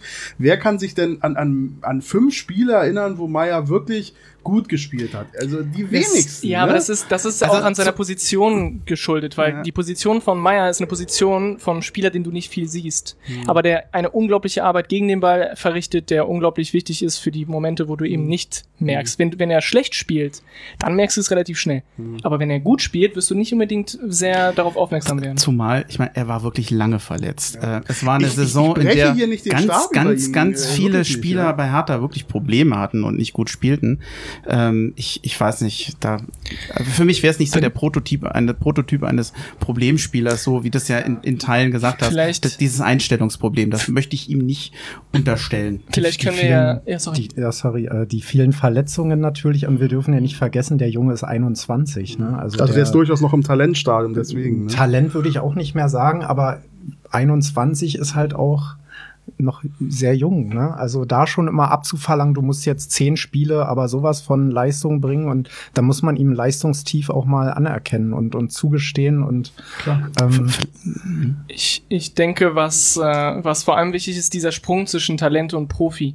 Und da ist die Mentalität und, und die, das, was du alles beschrieben hast, super wichtig. Aber diesen Sprung zu den Profis hat Annemeyer schon längst gemacht. Und er hat ja schon eine Saison gespielt, wo er fast immer Stammspieler war. Äh, war das die letzte Saison? Also nicht die, die gerade abgelaufen ist, sondern die davor. Er hat jetzt Davor, sehr viele Spiele ja. gemacht.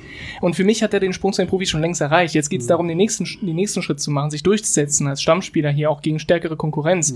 Klar. Aber diesen Sprung von den Talenten zu den Profis hat er schon gemacht. Bei anderen Spielern ist das, denke ich mal, äh, immer noch fraglich. Aber was wir auf jeden Fall positiv raus, äh, rausbringen können, sind die ganzen Spieler, die es geschafft haben bei jeden uns. Fall. Ja, also Mittelstädt hat es geschafft, äh, ganz egal, was seine Karriere jetzt wird, aber den Sprung zu den Profis hat er jetzt wirklich geschafft. Toruna Riga ist das beste Beispiel im Moment, weil der einfach Fall. fantastisch gespielt hat diese Saison. Also wenn er gespielt hat, war er auch äh, ab und zu mal verletzt. Und, äh, und ich sehe Toruna Riga zum Beispiel im nächsten Jahr als einen der, der, der, der, ja, der wichtigsten Spieler äh, in unserer Kaderplanung. Also es gibt schon sehr positive Beispiele, die wir Ja, ja. haben. Also, ne? es ging ja nicht um als Allgemeinkritik, ja. Ja, Aber äh, manchmal ist es ist, ist immer so ein Gefühl, weil beim, beim Arne Meyer, deswegen habe ich ihn auch äh, bewusst gewählt, wenn ich ihn so auf dem, und ich beobachte ihn wirklich mal längere Zeit ganz bewusst auf dem Feld, weil alle sagen, es ist ja so ein super Talent und der äh, kann das Gesicht von Hertha werden, Nationalspieler potenziell, Freund von Harvards und die sind ja eigentlich äh, gleich stark, ja. Da ist dann ja auch äh, die Performance doch ein bisschen eine andere. Und ich habe dann immer den Eindruck, der, der, der hat noch ein bisschen viel, der hat noch sehr viel Jugendspieler in sich. Dem fehlt so ein bisschen die Körperlichkeit, die Härte, die Physis, das, das, das, die Geilheit, gerade in der, in der Sechserposition, ja. Da musst du auch mal richtig dich schinden und das Gefühl, und das ist eine Willenssache und das spüre ich bei ihm nicht so. Das ist der, deswegen meine. Ein Beispiel, was wir nennen könnten, wo es fraglich ist, ist zum Beispiel Lazar Samacic. Weil er ja, äh, da gab es ja viele Gerüchte in letzter Zeit, dass er irgendwie wechseln will zu irgendwelchen Mhm. großen Mannschaften. Wo ich mir denke, äh, er hat was, zwei Kurzeinsätze gehabt, äh, wo ich mir erstmal sagen würde, setz dich doch erstmal in der Vorbereitung durch, versuch das zumindest. Wenn du keine Chance bekommst, kannst du immer noch wechseln. Aber ähm, dieses, dieses äh, sofort dann wechseln zu wollen, das haben wir bei anderen äh, Hertha-Talenten auch gesehen, das hat in der Regel nicht funktioniert. Das müssen wir ein bisschen beobachten. Christopher Schorch. Ich sag's ja immer wieder. Janni Regäse. Oh ja, der ist auch ganz, ganz Das verschwunden. ist bitter. Ich weiß gar nicht mehr, wo der spielt Der jetzt. spielt gerade gar nicht, glaube ich. der ist, glaube ich, ohne Verein. Das ist Ne? vereinslos, meine ich. Da, da weißt du manchmal nicht, was an Beratern und Familienmitgliedern dann so ein so einen jungen Mann wahrscheinlich auch verrückt machen. Er ist Ich hochtalentiert. meine, der Schorch war bei Real Madrid. Ne? Das Ja. immerhin. in der, in der zweiten Jugendmannschaft oder was war das dann? Haben eine Million viel bezahlt für einen 16-Jährigen oder so, ne? Damals. Ja, ich finde das manchmal krank, wenn die Ja, schon, das die war werden immer das ist jünger. absolut grenzwertig, äh, klar. War der denn nicht bei, bei Krefeld später? Oder ich meine, ne? Kann ich dir nicht Uerdingen sagen. irgendwie. Duisburg oder so, ne? Der ist Naja. in verschiedenen Vereinen gewesen, aber er war halt vor allem nicht äh, weder erste spanische Nee. noch äh, erste Bundesliga, soweit ich mich erinnern kann. Wir werden jetzt mal eine Getränkpause, Getrinkpause machen und äh, nachdem der Schweiß halbwegs abgewischt ist, dann geht's bei uns weiter. Bis gleich. So, wollen wir weitermachen? Gerne. Trotz gefühlten, was haben wir jetzt? 42 Grad. Quatsch. Ist doch schön ich kühl vermute mal die 30 Grad werden wir jetzt haben. Ah, oder wir sind mindestens. schon Mitte 30. Mitte 30? Okay. Das Wetter ist so ein bisschen wie ich. Über 30 und heiß. Okay. Und Okay. hier hast du den Titel deines, äh, deiner Folge, ja? 35 und heiß. Über 30 und heiß. Nach dem Laufdate konnte ja nur noch was Besseres Ich wollte gerade sagen, den hast du dir aber ein bisschen Ja. zurechtgelegt, oder? Natürlich, du, den hätte ich mir gestern schon so, das klingst du morgen die Nummer. Das klingt wie die Schon so ein paar merkwürdigen, vorbereitet. das klingt wie die merkwürdigen Twitter-Profile, die sich manchmal bei mir irgendwie anmelden. Mit Link, wo noch weitere Fotos von ihr wären. Über 35 und heiß, ja. Ja, ja. ja gut. Klingt auch wie so eine Für mich ist das jung, ich bin ja auch schon älter. Okay, es jetzt zu zotig wird. Ähm, Personalplanung, Mittelfeld defensiv. Haben wir erstmal Abgänge zu verzeichnen. Per Schellbrett, was ich unheimlich schade finde, ich finde es konsequent, er geht wieder zu seinem Heimatverein, Rosenborg BK, hat Hertha verlassen. Ich habe den in der letzten Saison genossen. Ich habe den geliebt, wenn er gespielt hat. Wahnsinnig aktiv, eigentlich so, wie er meistens gespielt hat. War echt eine Stütze, der ich glaube, er wird Hertha fehlen. Menschlich sowieso. Jetzt wäre die Frage, ist ein Lucas Toussaint ein Ersatz für ihn oder ist das ein ganz anderer Spieler? Ist das für dich ein Sechser? Ich, ich gucke Also, dich an, du bist ja Tu- Tu- quasi Toussaint- Franzose, du musst es wissen. Wenn, wenn du Toussaint fragst, sagt Ja. er, dass er sich am liebsten, also dass er am liebsten auf der 6 Sechs spielt. spielt. Aber ich, es hängt immer vom, vom Spielsystem ab. Wenn du den beobachtest, merkst du relativ schnell, so wie Shelbrett Eine ist er nicht, weil Mhm. er erstmal körperlich komplett anders ist. Ja? Shelbrett ist keiner, der Luftzweikämpfe gewinnt. Und Toussaint, ist eine seiner Stärken, ist, dass er tatsächlich in der Mitte die Bälle äh, auch mit dem Kopf weiterleiten kann und sich auch physisch durchsetzen kann. Bei Shelbrett war das eher so seine, seine Grätschen und sein, ne, dieses Bissige. Aber es ist schon nicht die, dieselbe Art und Weise. Toussaint ist auf jeden Fall für mich am besten auf der 6 zu, zu sehen, ähm, wenn er mit kreativen äh, Mittelfeldspielern spielt. Das heißt, wenn er, wenn er gute Mitspieler hat, kann er auch als 6 gut funktionieren. Als 8 ist der, finde ich, ja, ist, ist ein bisschen schade. Was, was ist los? Ich überlege, ob jetzt Arne Meyer kommt, aber ich Also, weiß, du traust dich Ja. wahrscheinlich nicht. Robert, Ja. wie ist denn deine Meinung zum Thema Arne Meyer? Das hatten wir schon. Ich möchte jetzt nichts mehr sagen. das ist eine interessante Frage, mit wem er dann zusammen spielt. Aber, Aber, der aber Meyer ist ja nicht so gut, ne? Habe ich gehört. Jetzt ist gut. doch, er hat ein Also, Mentalitätsproblem. gesagt.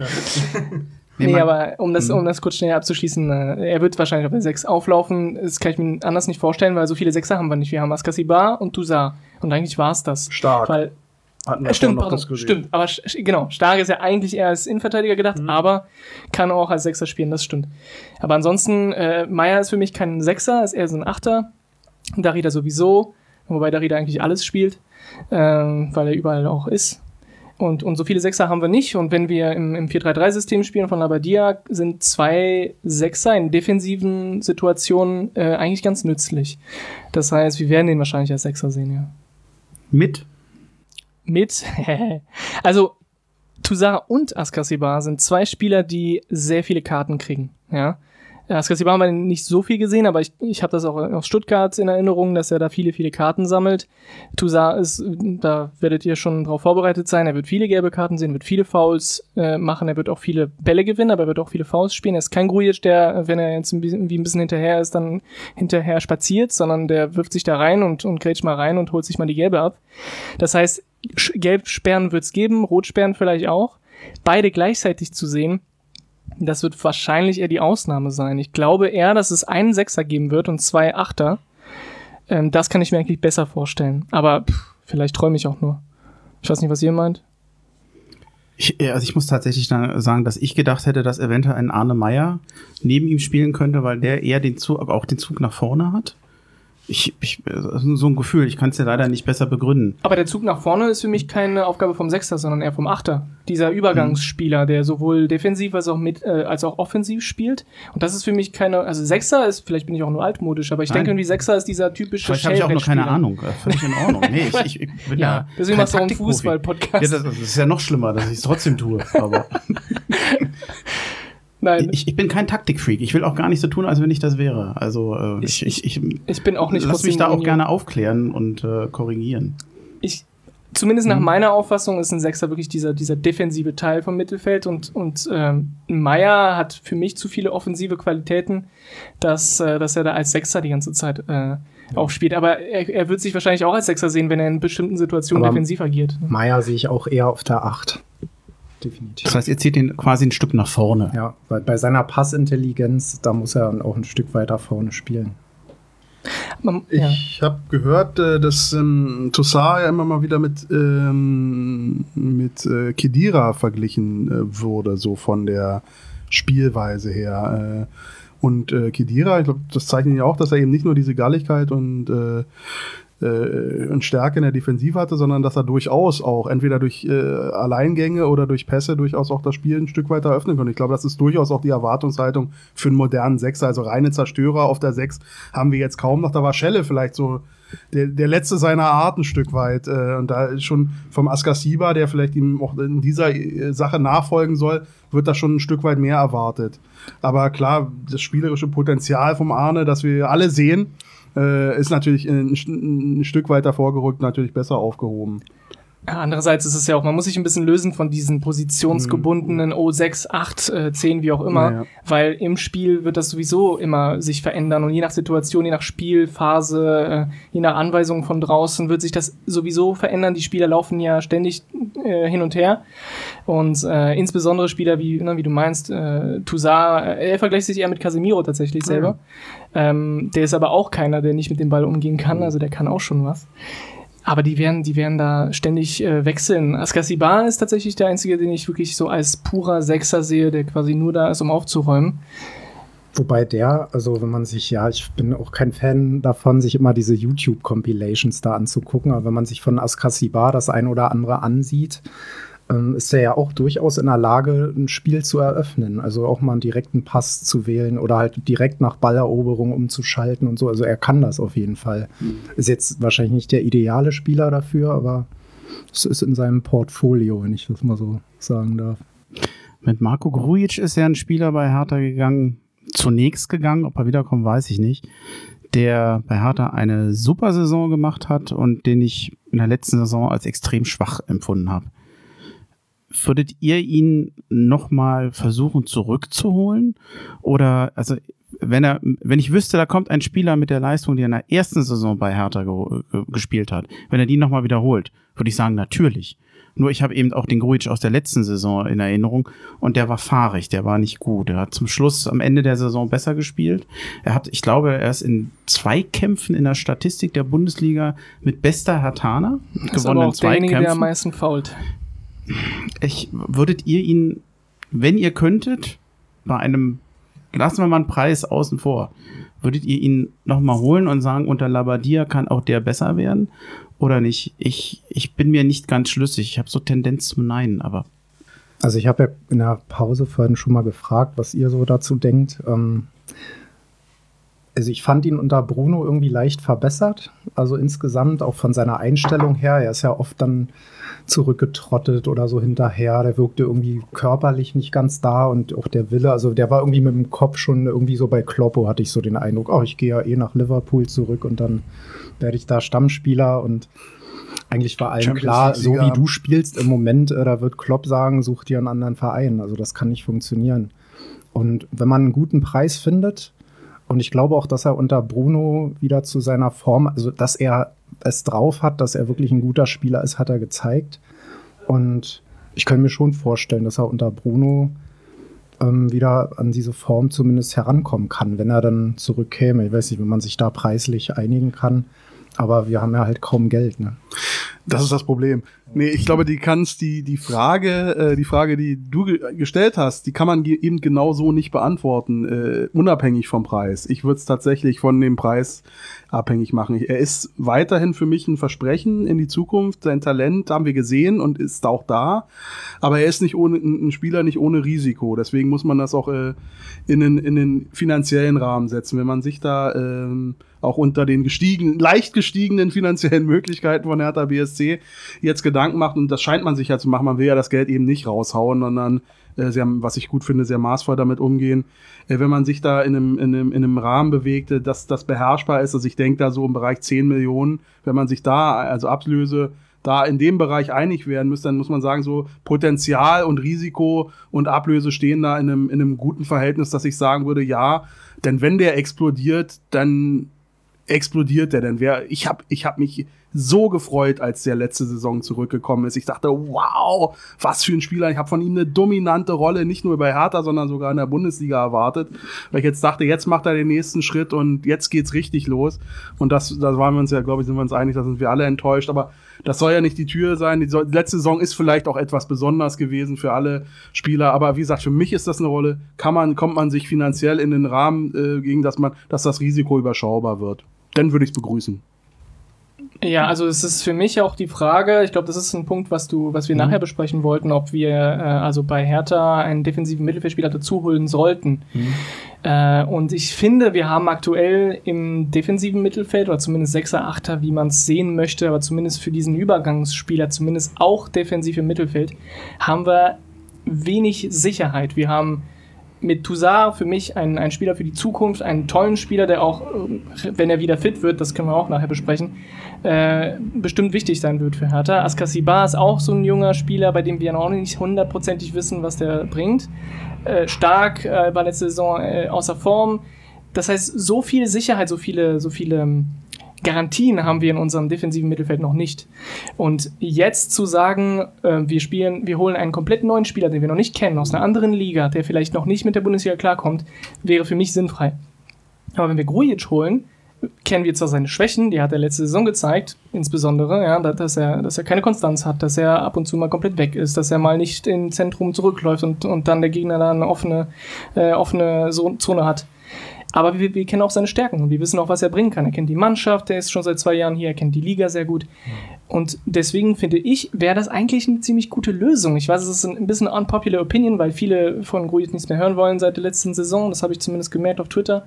Aber für mich, wenn das, wie du sagst, wenn der Preis stimmt, bin ich bei dir. Dann wäre das schon sinnvoll. Du hast zumindest dann eine Garantie. Die ist zwar nicht perfekt. Du weißt auch, du hast auch eine Garantie dafür, was seine Schwächen sein wird. Mhm.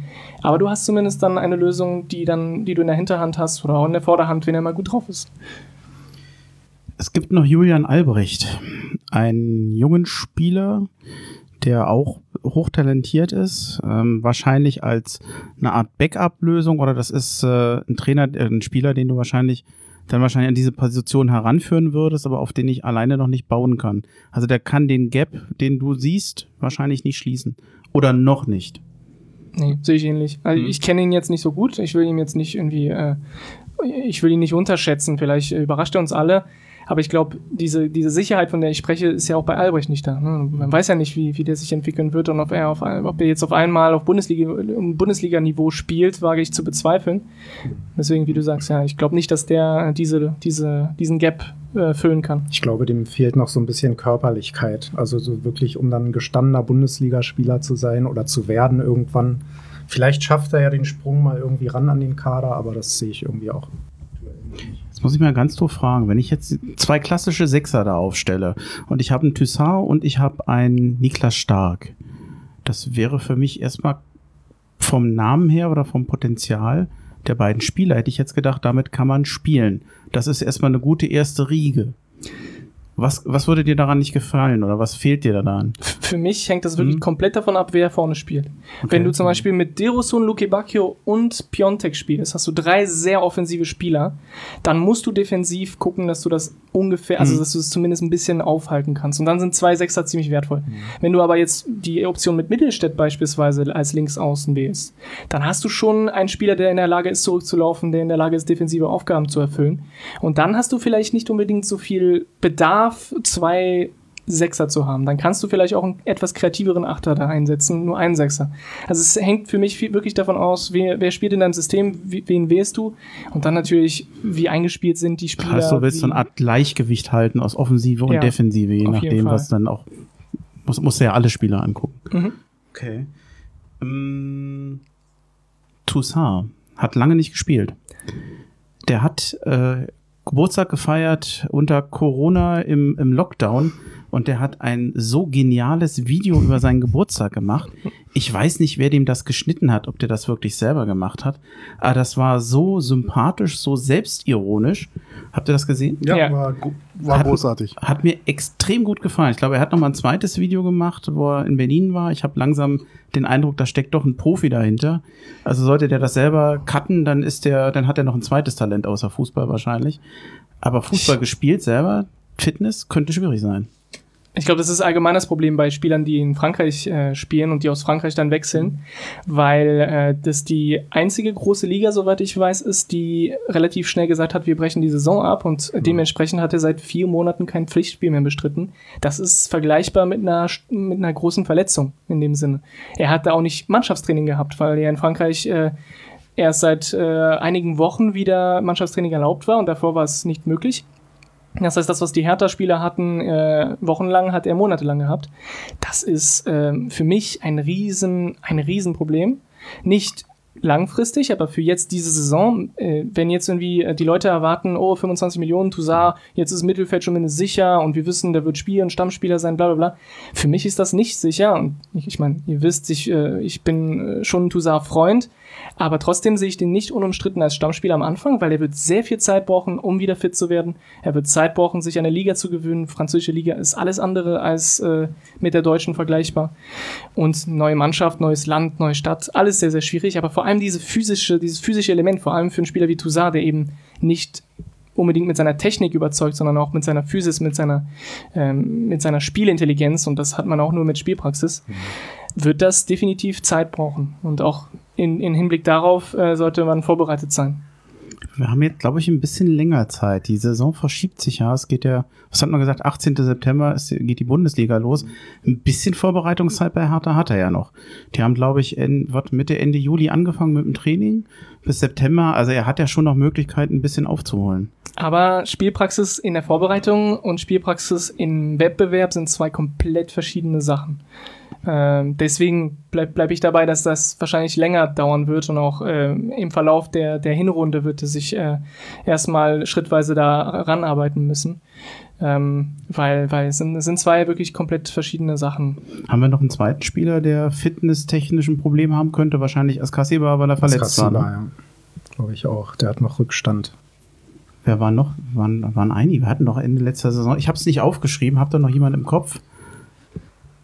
Ähm, wir hatten, jetzt muss ich mal kurz nachdenken. Wer der, war lange verletzt? Dirosun war auch schon wieder verletzt. Dirosun war verletzt. Ja. Ist er jetzt wieder verletzt? Ich er hat zumindest einen Test Nee, der hat, hat, jetzt wieder angefangen, aber ja, so wie Askassi war auch nach langer ja. Verletzung, der wird verletzungsbedingt das Problem haben, was sozusagen Toussaint wegen äh, Corona nicht machen konnte.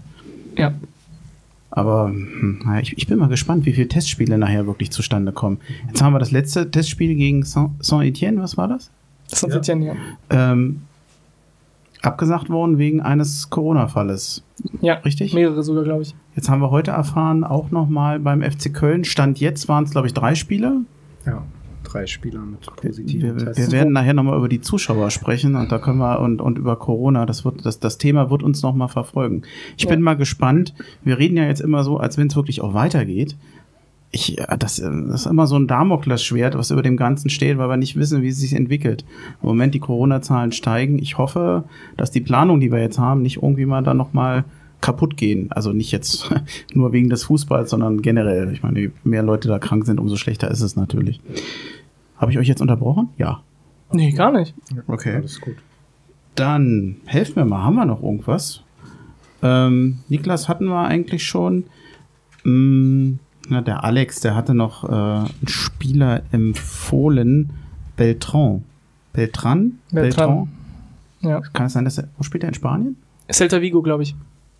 Also äh, Primera Division. War, war ein Name, dem, also jetzt muss man sagen, diese ganze Gerüchteküche, ich weiß gar nicht, wie viele Spieler ja. sind es inzwischen bei Transfermarkt. 24, 25, 26, die alle zu Hertha kommen. Aber das Der größte Kader aller Zeiten. Da gab es auch so einen, so einen lustigen Elf-Freunde-Artikel dazu.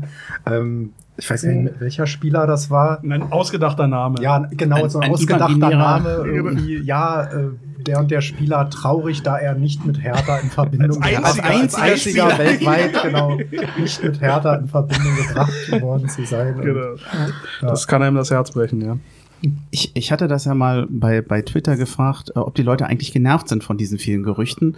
Und ich habe gestaunt, dass die Leute verhältnismäßig entspannt damit umgehen. Einige sind genervt, aber viele sagen, ach nee, ist doch interessant und kann man drüber diskutieren. Mich stört bei diesen vielen Meldungen eigentlich diese permanente, ja eigentlich Fehlinformation. Also man kriegt ja gar keine, keine Meldung, die wirklich mal stimmen, sondern wird überhäuft mit Gerüchten, die oftmals ziemlich substanzlos mir erscheinen. Und die Leute springen immer sofort drauf an. Wir können ja, ich, wir können ja mal noch mal zwei, zwei Gerüchte auf zwei Gerüchte eingehen oder versuchen. Das eine war die Boateng-Brüder. Kevin Prince Boateng hatte ja gesagt, er könnte sich sehr gut vorstellen, zu Hertha wieder zurückzukommen. Das ist ja kein Gerücht, Bruder, das ist ja sein das, Wille, ne? das hat er ja gesagt. Das stimmt, okay, das ist ja nicht mal ein Gerücht, er hat es ja. ja. tatsächlich gesagt. Und das wird natürlich erstmal groß breit getreten. Und ich staune, wie viele Leute da eigentlich drauf anspringen und sagen, ach ja, die Boateng-Brüder und so weiter. Mich stört bei sowas immer, dass zwei Leute zwar eine riesige Karriere, ich, ich glaube ihm, dass er auch aus einer gewissen Mentalität heraus wieder nach Berlin zurückkommen will, dem Kevin Prince Boateng, nehme ich das ab. Aber irgendwie habe ich den Eindruck, ist das perspektivisch für Hertha das Richtige? Wenn die, warum verlassen Spieler Hertha immer dann, wenn sie erfolgreich sind? machen die, die, die Highlights ihrer Karriere, machen sie woanders und zum Schluss dann aus Sentimentalitätsgründen zurück. Ob das dem Verein hilft, das ist ein Typ, von mir aus alles in Ordnung. Und wenn der näher bei Hertha spielen würde, der würde das wohl auch schaffen. Aber ich, bei mir überwiegen immer so, ich, ich finde es komisch, ich kann es gar nicht beschreiben. Also ich meine, ich liebe die Boateng-Brüder, ich finde das fantastisch und wenn die zurückkommen sollten, würde ein Teil von mir das richtig feiern. Aber ich es gibt eine Frage bei mir, die sich immer wieder stellt, wenn ich das lese, ist dieses, würde er dasselbe sagen, wenn wir nicht äh, Tenor etc. und ganz viel Geld hätten und er wüsste, dass er selbst mit in seinem Alter ordentlich verdienen würde bei uns, wenn er wenn das klappen sollte, würde er dasselbe sagen, wenn wir gerade in Abstiegsnot wären mit mit sehr wenig Kohle, äh, mit mit äh, Schulden überall. Das ist halt immer die Frage bei mir. Er, klar, er empfiehlt sich dadurch und macht sich da ein bisschen macht ein bisschen aufmerksam darauf, dass er noch existiert. Aber äh, die, diese finanzielle Ebene ist natürlich auch noch da. Ne? Er weiß, wenn er jetzt kommen würde, würde er auch ordentlich verdienen. Und das äh, könnte er im Zweifel bei uns in anderen Situationen nicht. Das heißt, die, die Sentimentalitätsgründe, die würdest du ihm gar nicht so abnehmen? Doch, na klar, aber ob die ausreichen, um sich da wirklich ernsthaft zu bemühen, bei Hertha zu spielen, ist eine, ist, ich will, das ist nur ein Gedanke, den ich habe. Ich sage mhm. nicht, dass es stimmt, aber es, es stört mich immer so ein bisschen, wenn man so nur, die Fußballer Spieler würden ja auch Geld nehmen, so ist es ja nicht. Ja klar, deswegen sage ich ja, ein Teil von mir würde es auch feiern, ich würde, ich würde den, äh, ich würde das ja super finden an sich, aber man muss ja nicht vergessen, da spielt auch Geld eine Rolle, ne? Ich glaube, ich würde dem nicht so viel Bedeutung beimessen. Ja. Das ist eine sentimentale Note mal gewesen, die sich charmant klingt, aber der Gedanke, dass Jerome Boateng in seiner aktuellen äh, Verfassung äh, ein Kandidat für Hertha wäre, ist absurd. Ja, und äh, Kevin ist vielleicht, kann vielleicht jetzt auch dem das weiß er vielleicht auch, äh, dem so einem Verein wie Hertha vielleicht auch jetzt nicht mehr weiterhelfen. Und so läuft das Geschäft nicht, dass man dann aus Sentimentalität da noch jemanden holen. Also ich, ich, ich habe das so eher, bei mir kam das so an wie, das ist mal ein netter Gedanke, den man mal unterhält, aber ich glaube, da ist nichts Reale, Reelles auf, bei keinem Beteiligten, weder bei Hertha und ganz im Ernst auch nicht bei den Boateng-Brüdern äh, äh, dabei. Ist einfach eine nette Idee, aber ich glaube, mehr muss man dazu, glaube ich, gar nicht sagen. Ja, für mich war es auch wie so eine Sommerloch-Geschichte, so eine klassische Romanze irgendwie, ach ja, und ne, so, naja, wir waren ja mal, es war doch früher so schön und wir kommen gerne zurück und sind wir ehrlich, also ähm, Kevin würde uns sportlich nicht weiterhelfen. Der ist schon über den Zenit, finde ich. Der hat jetzt überall, ich meine, der hat doch immer dann, ähm, dann ging er doch nach äh, Mailand wegen der Freundin irgendwie, weil die dann irgendwie in Mailand modelt oder jobbt, wie auch immer. Und dann ging er nach Sassuolo und dann nach Barcelona und hat dann wieder so argumentiert, ja, wegen des Jobs und nur wegen meiner Freundin gehe ich dahin. Also so ganz äh, fadenscheinig, irgendwie keine Ahnung. Und, ähm, er tingelt noch mal ein bisschen über die Dörfer. Tingelt Mailand, über die Dörfer, äh, ne? Barcelona, genau. wie man so macht im Alter. Bonner SC dann demnächst oder so. Also, weiß ich, für mich war das so eine Gerüchteküche, Sommerloch-Geschichte. da ist, glaube ich, auch nichts dran. Also, er wird das vielleicht so gesagt haben, aber ich kann mir nicht vorstellen, dass es passiert. Er wäre, wäre keine Verstärkung für uns oder kein Mehrwert. Autsch. ähm, ist das Wort. Ähm, bei Jerome, klar, sportlich ja, aber ich sehe jetzt halt auch keinen Bedarf. Innenverteidiger haben wir haben drüber gesprochen, sind wir super besetzt. Ähm, sehe ich keine, keinen Bedarf aktuell. Klar, so, aber generell irgendwie wäre es schon cool, die beiden so, ach ja, wieder vereint und so, aber ich glaube nicht, dass da was dran ist. Samacic hatten wir eben schon. Eigentlich hatten wir es kurz schon angesprochen. Der würde auch härter fehlen. Ähm, jetzt wissen wir nicht. Man hat jetzt nichts mehr gehört von ihm in der letzten Woche. Wisst ihr, ob er schon inzwischen beim Training wieder dabei ist oder fehlt er noch? Das habe ich mich auch gefragt. Denn es gab ja die große Meldung, ja, und es, das wurde ja so merkwürdig ausgedrückt unter dem Motto, ja, er ist im Moment noch nicht dabei und man muss später mal gucken. Labadia hatte sich ja zu, zu dem Boateng geäußert und er hat das ja eigentlich schon gesagt, dass er äh, ihn nicht bei Hertha sieht, bei aller Anerkennung für seine sportliche Leistung. Äh, ich sehe schon, du guckst gerade noch mal, äh, guck ruhig mal auf dem Handy, ob wir da noch was haben. Okay, also da gibt's offensichtlich im Moment, wäre wär ein großer Verlust für Hertha. Ich kann mir allerdings auch nicht vorstellen, und das ist das Problem, was ich damit habe, der hat einen Vertrag bei Hertha. Warum in aller Welt sollte Hertha den gehen lassen? Das gleiche wie bei einem Kunja. Denn ja, gut, Geldprobleme, uns geht, wir haben keine Geldprobleme mehr. Du hast, willst aber auch keine Stänkerer im, im Kader haben, ne? Äh, ein unzufriedener Spieler, der sich wegstänkert, das, deswegen funktioniert's ja am Ende auch. Zumal ein Spieler, der ja noch gar nicht gezeigt hat, dass er überhaupt Profi, auf Profiniveau wirklich spielen kann, das ist ein, vielleicht ein großes Versprechen für die Zukunft. Jedenfalls sehen das anscheinend viele in ihm, aber ob er wirklich diesen Sprung schafft, über den wir vorher auch gesprochen haben, äh, ist ja vollkommen offen, dass äh, ein großes Risiko dabei, selbst wenn man äh, als Riesentalent gehandelt wird. Deswegen müssen wir mal schauen. Ich denke, Hertha wird da nicht aus finanzieller Not entscheiden, sondern einfach, was ist jetzt das Beste in der aktuellen Situation, wie viel Druck macht der Spieler. Man wird ihn beraten, äh, begleiten und dann wird es eine Entscheidung geben. Wie gesagt, ich habe jetzt aus den, aus den wenigen Einsätzen letzte Saison, habe ich jetzt noch nicht das ganz große Talent erkennen können, auch wenn ich natürlich überhaupt kein Experte bin. Aber wenn sich so viele Leute für ihn interessieren, wird sicherlich was dran sein. Ich freue mich über jeden Jugendspieler, der hochkommt, an dem wir Freude haben können. Aber das Schicksal von Hertha als Verein hängt jetzt nicht an diesem Jugendspieler. Ja. Wäre eine Laie denkbar, dass man sagt, okay, ver verleihen dich, aber dann haben wir Ruhe? Denkbar sowieso. Es ist halt die Frage, ob hm. der das mitmacht, der Spieler. Hm. Und äh, also ich habe jetzt keine nichts gefunden, wenn wenn irgendeiner, der uns zuhört, mehr gestern, weiß. Mh. Aber seit ich habe nur die letzte Meldung von von von einer Woche oder sowas, wo Labadia meinte, sobald es was zu vermelden gibt, werde ich dazu was sagen, was ja schon relativ Komisch, ne? Äh, ja. ja. Aber nee, ich weiß nicht. Ich, ich, ich finde, ich finde es immer schade, wenn Jugendspieler zu schnell zu viel wollen. Andererseits, Samacic ist ja auch von den Medien so hoch gepusht worden. Das ist auch ein Problem. Wenn man dann die ganze Zeit schreibt, wie toll, wie fantastisch, wie talentiert der Junge ist, dann werden andere, ich meine, der wird ja auch beobachtet von anderen Scouts und andere Mannschaften gucken auch, wo gibt's hier und da die guten Talente. Ist ja klar, dass dann sowas auch kommt und wenn dann, wenn dann irgendwelche Berater dann die, der Meinung sind, du könntest dort schon mal einen Profivertrag bekommen und so und so viel verdienen, dann können auch Jugendspieler sagen, ja, warum nicht? Mal schauen. Ich glaube nicht, ehrlich gesagt, dass es eine Laie wird, weil die Anzeichen zumindest sind eher nach, er wird verkauft.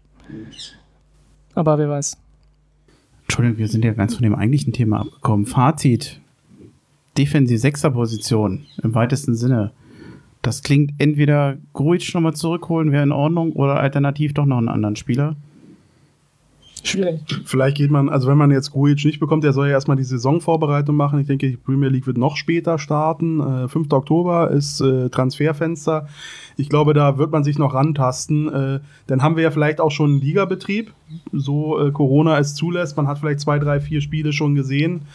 Äh, dann wird man entscheiden, ob man nochmal Bedarf hat. Ich glaube, die letzten Jahre, und da sind wir, glaube ich, ganz gut mitgefahren, ähm, äh, auch die Taktik von Herrn Preetz da wirklich lange zu warten. Äh, auch die Preise entwickeln sich dann häufig nochmal günstiger. Es tun sich nochmal ganz neue Möglichkeiten auf. Ich denke, dass hier kann man, denke ich, auf Sicht fahren im defensiven Mittelwert. Wir könnten auch mit diesem, wenn man jetzt mit diesem Kader in die Saison geht, hätte ich jetzt keine, keine grundsätzlichen Bedenken. Er könnte besser sein mit den Argumenten, die du gesagt hast, Chris. Ähm, aber wenn das jetzt eben der Kader ist für den im defensiven Mittelfeld, ist das okay. Also nicht nur okay, sondern sehe ich eigentlich uns ganz gut aufgestellt. Okay, wollen wir dann äh, Mittelfeld ein Stück nach vorne rücken? Ich weiß nicht, ob wir schon mal der Zehner- und Achterposition sein. Nennen wir mal Mittelfeld zentral im weitesten Sinne. Sidney Friede hat Hertha verlassen. Der fällt da nicht mehr drunter. Ähm, das war schon sogar schon vor einer Weile. Wann ist er gegangen? Am 31.12. nach Wien-Wiesbaden. Der ist inzwischen bei Dunjaska Streda in der Slowakei gelandet. Wer kennt es nicht? Habt ihr mal das Twitter-Profil von Sidney Friede angeguckt?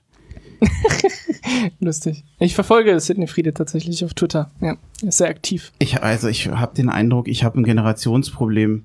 Ich kann dem überhaupt nicht folgen. Da geht's nur um Gaming und ähm, ich habe so ein bisschen das Gefühl, wie so ein Teenager wird da äh, das, ja. Manchmal habe ich den Eindruck, ich meine, das ist alles sehr authentisch und wahrscheinlich generationsentsprechend. Manchmal habe ich den Eindruck, Mensch, du spielst bei Wien Wiesbaden nicht und man hat den Eindruck, du bist nur am Gamen. Ich weiß nicht, ob du da gut beraten bist. Wir haben doch vorhin mal gesprochen über junge Spieler, wo man sich manchmal nicht so weiß, ob die in die richtige Richtung gehen. Mir wäre komischerweise zuerst Sidney Friede eingefallen. Mir auch. Allerdings, also hm. ich muss auch wirklich sagen, ich versuche mir mich ein bisschen zu bremsen dabei, weil es ist sehr leicht auf Sidney Friede ja, ich, äh, sowas ich will zu interpretieren. den jungen Mann auch nicht runtermachen. Darum geht es mir weniger, weil wir, wir reden auch über junge Spieler und wir, wir äußern Kritik und so weiter. Aber vor allem bei ihm ist es ja so, wie du sagst, er ist sehr aktiv in soziale Netzwerke, er ist, er streamt, er ist halt so im E-Sports unterwegs, äh, spielt viel FIFA, soweit ich weiß, aber auch andere Spiele. Und es ist relativ leicht dann zu interpretieren, oh, er macht, er nimmt es nicht ernst, äh, er ist irgendwie nicht im Profigeschäft genug dabei ich meine, was die anderen Spieler in ihrer Freizeit machen, können wir nicht bewerten, wir sehen es nicht. Wahrscheinlich das Gleiche. Wobei, wahrscheinlich dasselbe, richtig, aber die streamen es dann halt nicht. Und das ist auch etwas, wo ich bei aller Kritik auch von mir selber, wenn ich äh, über Friede rede, immer im Kopf haben möchte, ist, er zeigt sehr, sehr viel. Und dann, dadurch wird auch die, ist die Gefahr groß, dass man auch sehr, sehr viel kritisiert. Aber letzten Endes, ob er das jetzt nicht ernst nimmt, objektiv betrachtet, gibt es Sachen, die nicht wegzudenken sind. Ja, seine, seine, die Tatsache, dass er sich bei Hertha nicht durchgesetzt hat. Die Tatsache, dass er äh, in Wiesbaden auch, soweit ich weiß, nicht viel gespielt hat. Äh, Ich glaube, 45 Und- Minuten oder ganz wenig. ja, und jetzt auch in die Slowakei gewechselt ist, was jetzt nicht gerade die Ober-Top-Liga ist. Das Top kann man nicht Liga. wegargumentieren. Aber ähm, schauen wir mal, schauen wir mal, wie sich das entwickelt. Ich meine nur, das muss man im Kopf haben. Von euch noch was? Sonst könnte ich noch was ergänzen. Ich, zu Sidney Friede ist, glaube ich, alles gesagt. Ja, er hatte zwischendurch noch in Belgien gespielt, da war er ausgeliehen, da hat er eigentlich ganz gut ausgesehen, aber das hat sich dann nicht weiterentwickelt. Okay, Julius Kader habe ich auch nochmal aufgeschrieben. Der ist jetzt zur Union gegangen, da habe ich mich damals schon gewundert. Hat vorne und hinten nicht geklappt. Er wechselt jetzt nach, zu Dynamo Dresden in die dritte Liga. Also ähm, ich glaube auch nicht, dass das bei Hertha nachher geklappt hätte. Vielleicht ist es dann, das ist halt normal, Nachwuchsspieler, da kommen nicht alle in die erste Mannschaft. Da schaffen dann ein, zwei, drei Leute, der Rest, den gucken dann in den weiteren anderen Ligen. Das ist auch völlig in Ordnung. Ähm, ja gut. Ich finde, wir haben nicht wahnsinnig viel Spieler, die quasi für diese Mittelfeldposition, so, ich will jetzt nicht sagen Regisseur, aber ich habe eigentlich nur den Darida und den André Duda aufgeschrieben, die so für diese, du hattest ja noch gesagt, naja, ein Meier, der kann auch noch mit nach vorne gehen, der kann da unterstützen, helfen, aber so viel haben wir eigentlich nicht. Vielleicht noch, der Kunja kann sich fallen, das ist ja kein klassischer Stürmer, aber der kann auch, da weiß ich nicht, ob der so eine Art Zehnerrolle spielen kann, der Kunja, aber im zentralen Mittelfeld habe ich den Eindruck, da sind wir ein bisschen dünn besetzt. Und hinter Duda setze ich mal sowieso ein Fragezeichen. Wie seht ihr den denn? Oh Gott, so viele Fragen auf einmal. André Duda, ähm, ich bin ja auch Fan äh, von Norwich City, ähm, habe das so ein bisschen verfolgt. Das sagst du jetzt erst? Das sage ich jetzt erst. Ähm, ähm, hab da mal studiert und ähm, guck da immer mit einem Auge drauf und da äh, war auch eine Riesenenttäuschung äh, ob der Leistung. Ich weiß nicht, wie lange ist er jetzt bei Hertha? Drei Jahre äh, oder sogar schon länger? Ich glaube, der Äh, äh, viertes Jahr. Zweieinhalb, 2016, glaube Ja, ich. also das und wie, ich kann mich an eine halbe Saison erinnern, wo er äh, wirklich gut gespielt hat. Ich meine, klar, es gibt ein Mittelmaß, aber es war doch wirklich deutlich äh, meistens unterperformt, ähm, gemessen an dem, was er sich selbst zutraut, ja, wie er ja auch auftritt und was ihm äh, insbesondere von Paul Dardai äh, zugetraut wurde. Vielleicht verlangt man da auch zu viel von ihm. Äh, Ich meine, er ist für vier Millionen seinerzeit gekommen aus, äh, äh, aus der Slowakei, glaube ich, Mhm. direkt. Ne? Ähm, Ist nicht aus vielleicht erwarten wir, Ach, doch, doch, schon, ja, ist, es vielleicht, ist es vielleicht auch zu viel erwartet von, von Spielern mit dem Hintergrund zu sagen, der trägt jetzt so eine Mannschaft.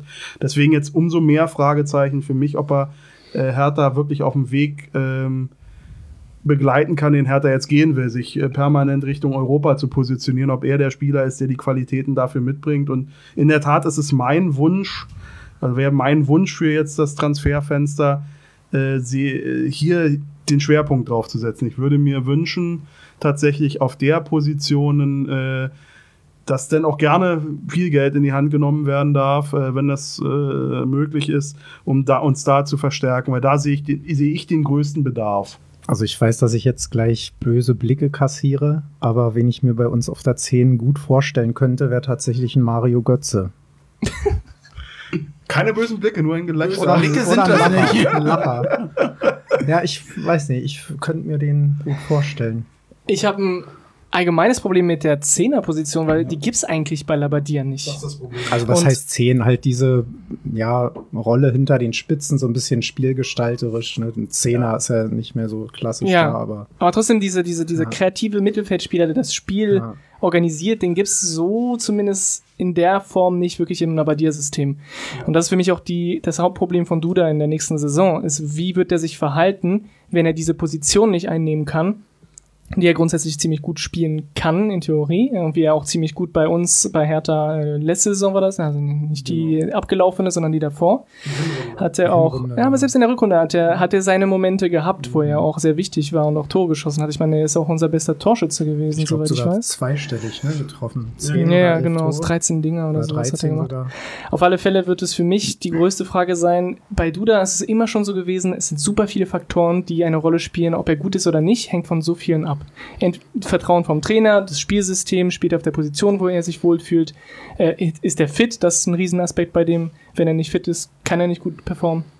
Und ich glaube nicht, dass Labadia das Spiel um ihn rumbauen wird. Das heißt, für mich ist die größte Frage, wird er sich adaptieren können? Wird er in der Lage sein zu sagen, okay, ich passe mich jetzt an, ich äh, werde zum Beispiel diese Achterposition einnehmen, diese etwas offensivere, die letztens äh, Darida ziemlich gut gespielt hat. Ähm, es ist die Frage, passt er sich an? Kann er eine Position finden, wo er sich wirklich durchsetzen kann? Oder sagt er, äh, ich brauche Vertrauen und ich will meine Position spielen und dann wird es sowieso äh, keine Lösung werden? Äh, Ganz kurz, ich bin nicht der Meinung, dass wir da übrigens sehr viel Geld investieren sollten. Für mich ist die größte Baustelle auf den Außen. Ähm, aber darüber kommen, darüber können wir auch nachher sprechen. Ja. Ich weiß nicht, wie es euch so geht, gefühlt, aber ich finde, so Duda ist schon gefühlt jetzt zum dritten Mal irgendwie wie so ein Neuzugang. Also, ja, ich weiß nicht, Ja. das fühlt sich wieder so an. Man weiß jetzt nicht, was bekommt man da. Ne? Es ist wieder so, packt es diesmal so? Es ist, ja, er hat es ja dann mal gepackt und dann war er wieder weg. Und irgendwie jetzt ist er dann doch wieder da, aber man weiß nicht so richtig, Also ich, ich was frage mich erwartet. schon, es ist ja immer sehr menschlich und sehr freundlich, wenn man auch mal einem Spieler was zugute hält. Dass man sagt, naja, ähm, es liegt manchmal auch an anderen Faktoren, nicht am Spieler selbst.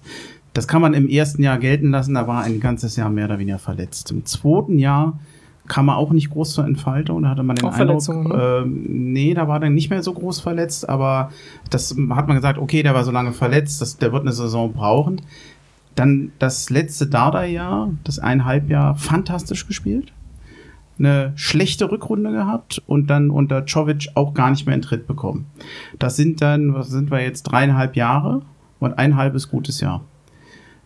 Dann halt noch mal ein halbes Jahr verlieren. Dann kann man sich ja schon irgendwo mal fragen, ab wann liegt es denn mal an dem Spieler selber? Äh, was, was ist denn das Fazit? Wenn du einen Spieler hast, der dreieinhalb Jahre da ist und ein halbes Jahr konnte er spielen. Von der Verletzung kann er nichts, aber es gibt ja vielleicht auch Spieler, die sind von der Veranlagung eher so, dass er sich weniger häufig verletzt. Ich weiß nicht, ob man das sagen kann, aber ne, ich finde, ein reines Fazit nach dreieinhalb Jahren ist doch eher negativ. Ja, aber nochmal, es ist, es ist, eher, es gibt ja auch Spieler, die sind, Mhm. die sind besonders davon abhängig, wie die körperlich drauf sind. Die gibt es. Es gibt Spieler, die sind äh, wie Marcelinho, die äh, haben am Abend davor gesoffen und können dann trotzdem drei Tore schießen, ja. Oder Ailton. Oder, oder Ailton oder sowas. Ja, das gibt's. Und es gibt andere Spieler, die müssen topfit sein. Ansonsten können die nicht diese, diese Leistung bringen. Du, da war wirklich so. Die Phasen in der Saison, wo er wirklich gut war, wo er nicht so gut war, waren immer Phasen, wo er müde war, wo er nicht frisch war, wo er irgendwie, wo Hertha allgemein irgendwie zu viel gespielt hat, er sehr viele Einsätze bekommen hat und dann müde wurde. Du hast gemerkt, die, seine, seine, seine Fähigkeiten, Leistung abzurufen, war immer davon abhängig, wie fit ist er. Und in der, gut, er hat auch nicht von Hertha profitiert, ja, die, die ganzen Trainerwechsel, die Rückrundenschwäche von Hertha, die chronisch ist, das ist ja nicht Darida Dudas auch. Schuld, ja. Vergleich doch mal Darida, der ja auch im Mittelfeld spielt. Der ist Leistungsträger bei Hertha, hat ein Verletzungsloch und ist wieder der gleiche Leistungsträger wie vorher. Also umgekehrt, der ist also konstant, konstant gut, eine große Stütze, hat dann tief und arbeitet sich wieder hoch.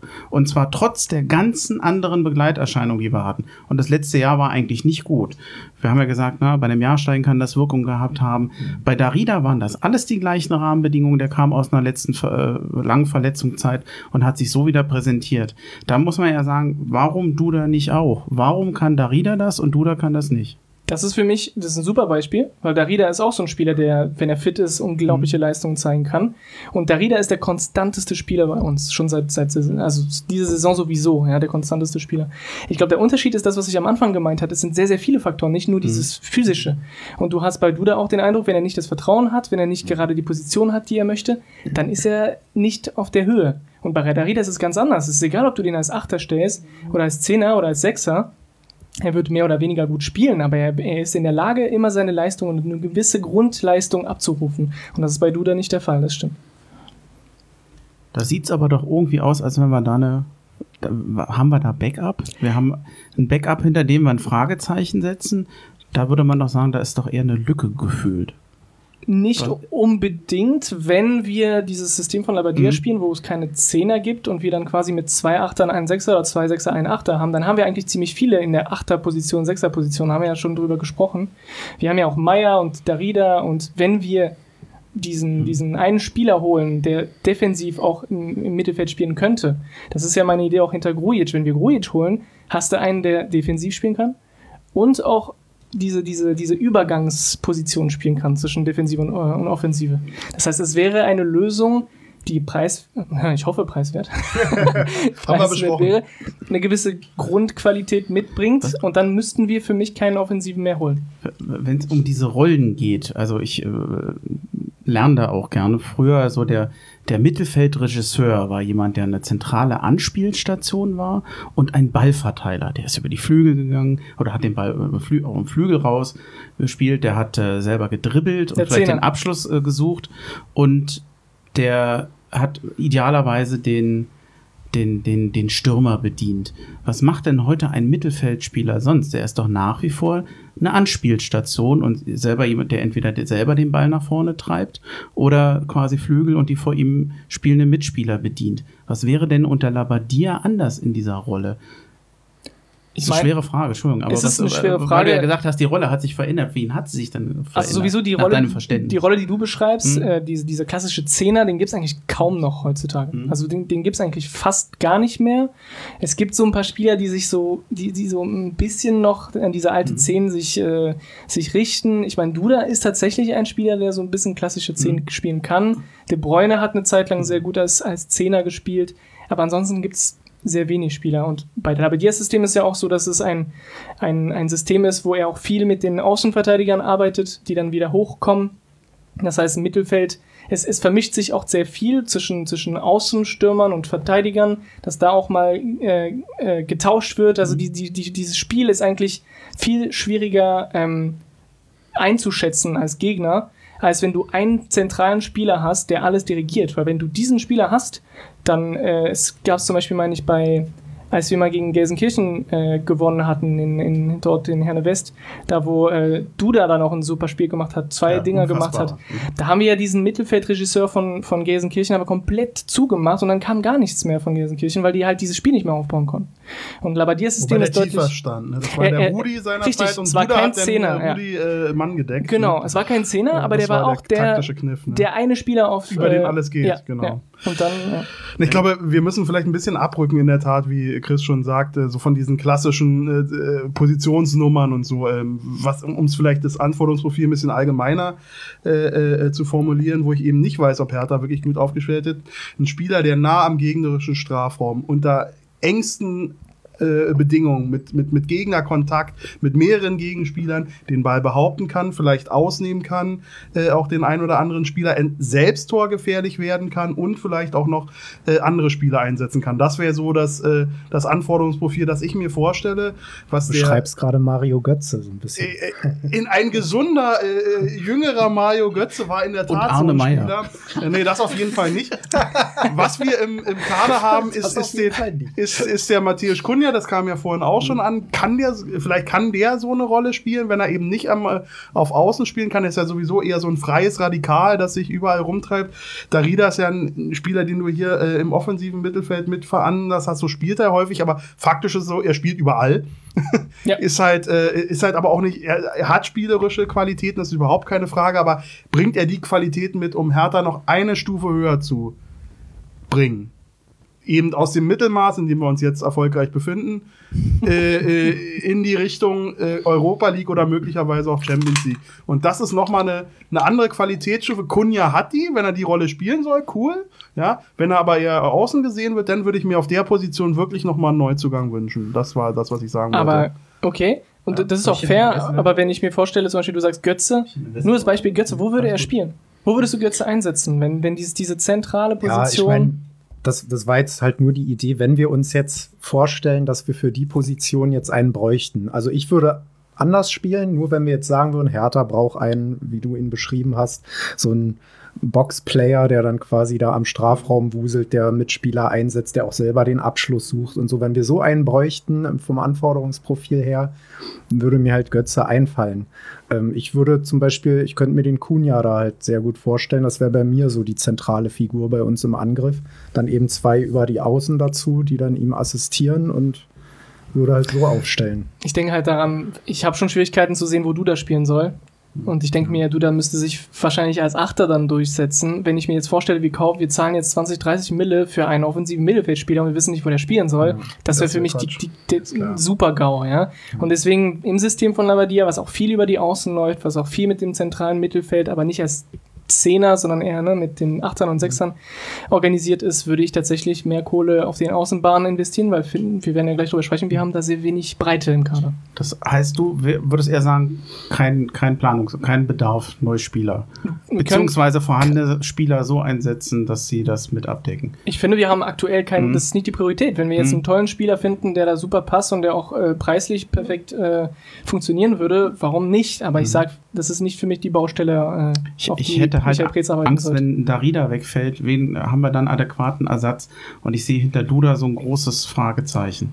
Ich, ich meinte ja auch, mhm. ähm, wir müssen ja einen holen, sowieso mhm. im zentralen Mittelfeld. Ne? Das ist ja das, was ich mit Grujic meinte. Aber im Optimalfall wäre das für mich ein, ein Achter, der sowohl defensiv als auch offensiv. Eigentlich so ein, so ein ähnlicher Spielertyp wie Darida wäre für mich sehr gut, äh, weil, genau, wie du meinst, wenn Darida wegfällt, haben wir ein Problem mehr.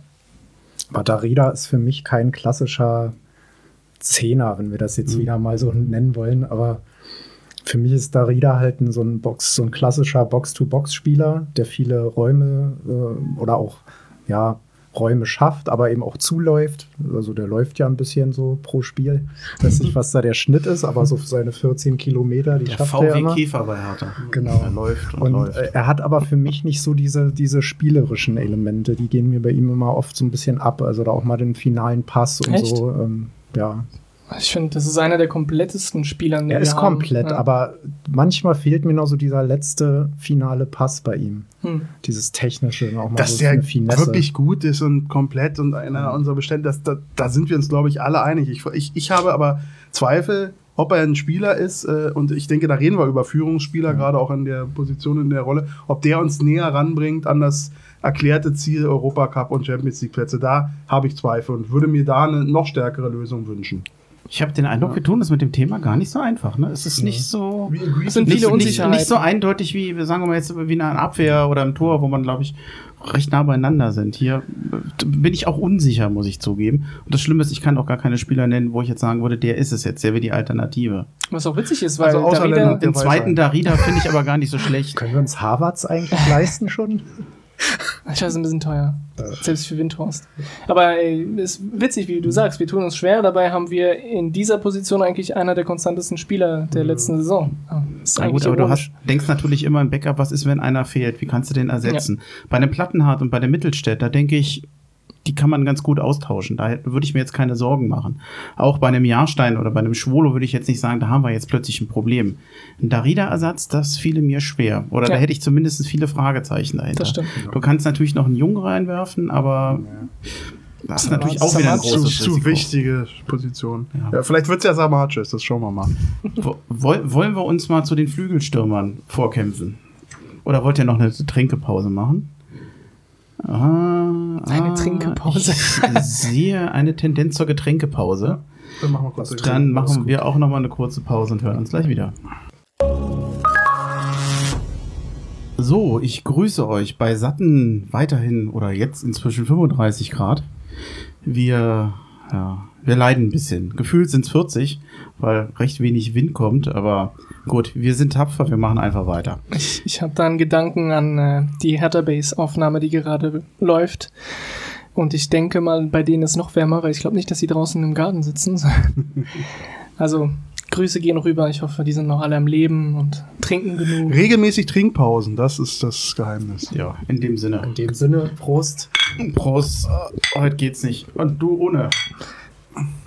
Ja, ohne Wasser? Ja, denn hier ist doch frisch. Gib dir mal Ah, schön. Die guten Limetten. Die guten Limetten. Hm. Aber Wasser mit Limette ist wirklich erfrischend. Also, ich finde es gut. Gute Idee. Vor allem man Von kann trinken wie ein. Kamel bei so einem Wetter, finde ich immer. Außenstürmer, Flügel. Esmann ist weg. War nach Stuttgart Schade. verliehen, hat sich aber letztendlich ja weder in der Zeit nach der Leihe noch danach durchsetzen können. Darauf gehe ich nicht ein.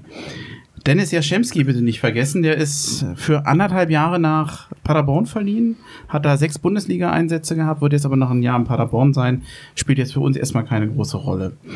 Ähm, ich sehe ihn trotzdem gerne, aber mal gucken, wie er zurückkommt. Ich würde ihm ja die, die Daumen drücken, dass er sich da noch mal ein bisschen mehr durchsetzen kann. Aber ich, ich kann nicht voraussehen, wie das ähm, ja sozusagen ausgehen wird bei ihm oder weitergeht. Luke Bacchio, ein Jahr bei Behertha, wurde meistens offensiv rechts eingesetzt. Und ich frage mich schon, ja, wie, wie kann ich den bewerten? Natürlich, für mich, wahrscheinlich ist er im Moment vorne rechts gesetzt. Für mich wäre er gesetzt. Hättet ihr einen Spieler, den ihr vorne rechts eher einsetzen würdet? Mit dem Material, was wir haben, mit den Spielern, die wir haben? Also gesetzt ist immer so eine Frage. Ähm, bei Luki Bacchio haben wir ja gesehen, dass er eben sehr unkonstant ist, also dass er nicht immer auf seinem Niveau spielen kann. Er ist gleichzeitig unser bester Torschütze, bester Scorer der letzten Saison und gleichzeitig auch einer der Spieler, der mich am meisten geärgert hat, weil er auch mal Spiele hatte, wo er einfach unfassbar unglücklich agiert hat und auch fast unsichtbar war. Deswegen ist äh, Luki Bacchio ist auf jeden Fall gesetzt und dann ist halt die Frage, wenn es nicht läuft bei dem, wenn du merkst, äh, das wird nichts heute, wen wirst du da einwechseln? Wir haben noch Matthew Leckie und wir hätten noch. Ja, das ist nun mal so. Äh, Marius Wolf ist ja gegangen. Jetzt wäre die Frage: Wäre Markus Wolf, so ihn man denn verpflichten möchte? Er ist ja wieder zurückgegangen nach Dortmund, weil er geliehen war. Wäre er eine Alternative? Auch bei ihm ist es so, ich kenne ihn ja noch, wie er bei Frankfurt gespielt hat. Da hat er mir fantastisch gefallen. Dann ging er nach Dortmund. Da war dann nicht mehr so viel und bei Hertha habe ich bei ihm auch Licht und Schatten gesehen neuen Spieler holen oder gucken, ob man Wolf zurückbekommen kann? Ich glaube, wir sind da. Schwere Frage. Manchmal, Ja. Also ich möchte manchmal nicht Ja. an der Stelle von Michael Preetz sein, also sehr oft nicht. Schwere Ja. Entscheidung. Hängt davon ab, wie viel man mir, wie viel Geld man mir gibt, dann mache ich es auch. Nein, für, für Wolf ist das wahrscheinlich ähnlich wie das, was du bei Grujic meintest. Das hängt vom Preis ab. Aber da Ganz würde ich die, äh, die äh, Risiko-Chance-Abwägung doch etwas äh, noch niedriger ansetzen. Bei ihm sehe ich weniger Chancen. Also bei Grujic sie- sieht sehe ich deutlich mehr Potenzial als bei Wolf. Äh, ich, Im besten Fall kriegt man mit ihm einen soliden Arbeiter, ein, ein, ein Kampfschwein vielleicht sogar. Ja, ähm, vielleicht auch ein bisschen so ein aggressive Leader, das kann er, glaube ich, bringen. Ähm, ein großer große spielerische Verstärkung ist er selbst im besten Fall nicht. Deswegen wäre ich da auch offener für eine, für eine andere Lösung. Aber wenn man ihn mit den Argumenten, die wir vorhin genannt, die du auch vorhin genannt hast, äh, zu einem vernünftigen Preis bekommen kann, dann ist es, ist es kein Fehler. Ja, aber ich sehe ihn denn tatsächlich eher als Ergänzungsspieler. Das ist kein Spieler, der uns voranbringt. Es gibt mit Deschamps Redan natürlich einen Nachwuchsspieler, der auch auf dieser Position spielen kann. Ist verliehen worden, meines Erachtens noch zu jung. Für mich ein gutes Talent, was da irgendwo mal nachrücken kann, aber auch für die nächste Saison zu wenig. Also ich glaube, wir haben, wir haben auf jeden Fall Bedarf da, oder? An der Stelle. Das ist das, was ich meinte. Das ist für mich die größte Baustelle, weil man darf nicht vergessen, man hatte auch Spieler, die das, die das alternativ spielen könnten. Nankamen zum Beispiel ist zwar, soweit ich weiß, vor allem im Sturm gewesen in der Reserve, aber er kann diese Außenposition auch spielen, hat er jetzt auch halt bei den Profis gemacht, finde ich. Nankam ist ein super spannender Spieler. Ich, ich habe wirklich große Lust, dass er bleibt und dass er mal seine Einsätze bekommt. Aber er bringt halt nicht diese, diese, diese, diese Garantie. Es ist halt keine Garantie. Und in der Breite sowieso, wenn sich Luke Bacchio verletzt, haben wir ein echtes Problem. Weil da auf der rechten Seite haben wir nicht mehr so viele Spieler. Lecky soll ja wechseln, sowieso. Und äh, Redan, den du angesprochen hast, ist äh, eher ein Stürmer, tatsächlich. Also kann, ist es wahrscheinlich ähnlich wie Nankam. Er kann auch auf den Außen spielen, ist ja so, so, so ein offensiver äh, Allrounder. Aber technisch gesehen wahrscheinlich eher als Sturmspitze zu sehen. Und dann wird's dünn. Also es wird wirklich, wirklich dünn. Ich, ich finde, es, es gab so ein paar Spieler, die im Gespräch waren, also im Gespräch, als Gerüchte. Äh, der Diatta zum Beispiel gefällt mir gut, aber der wird auch teuer. Aber ich finde, wenn wir einmal wirklich Geld raushauen für einen Spieler, dann wahrscheinlich lieber auf den Außenbahnen als auf irgendeiner anderen Position jetzt. Was ist denn mit diesem Josviak, der auch im Gespräch ist? Der Josviak, der von, war der auch aus Warschau? Von, nee, von, von ähm, Stettin, oder? Posen? Ich weiß es nicht. Ähm, Ich habe nichts der Neues ist, glaube ich, auch dazu. Flügelspieler. Ich glaube, der kann auch beide Außenpositionen spielen. Du gehst sehr weit vom Mikrofon, komm ruhig ein bisschen näher. Rück näher ran. Ja, genau. Du bist der Ü30 oder heiß, das haben wir ja schon bekommen. Da hört man auch nicht mehr so gut. Deswegen hast du ja Kopfhörer auf. Genau. wenn wir jetzt schon, wenn wir jetzt schon die, die Spekulation ins Kraut schießen, hattest du ja vorhin einen Gedanken äh, gesagt, den, der, der, den finde ich ja charmant. Äh, wünscht dir was? Was macht eigentlich Lazaro? Ist er gerade Stammspieler? Newcastle, ja. Der ist bei In Newcastle, ist er Newcastle da, mittlerweile, ist, ja. ist er da äh, gesetzt oder ist das ein, äh, auch mit den Argumenten, die wir vorhin hatten, äh, hat sich be bekannt und bewährt und äh, glaub, ist das den- eine Chance? Ist Also Lazaro kann man vergessen, ne, den kriegen der wir macht, der macht einen guten Job da in, in Spielt- ja, ja. Spielt regelmäßig, Spielt genau. regelmäßig. Gut, Ja. dann dürfte das erledigt sein, ja. Dann sind wir bei dem einzigen Spieler, das haben wir ja eben auch schon mal so zwischendurch gesagt. Der einzige Spieler, den wir den Eindruck haben, den vermissen wir und den konnte Hertha nicht ersetzen.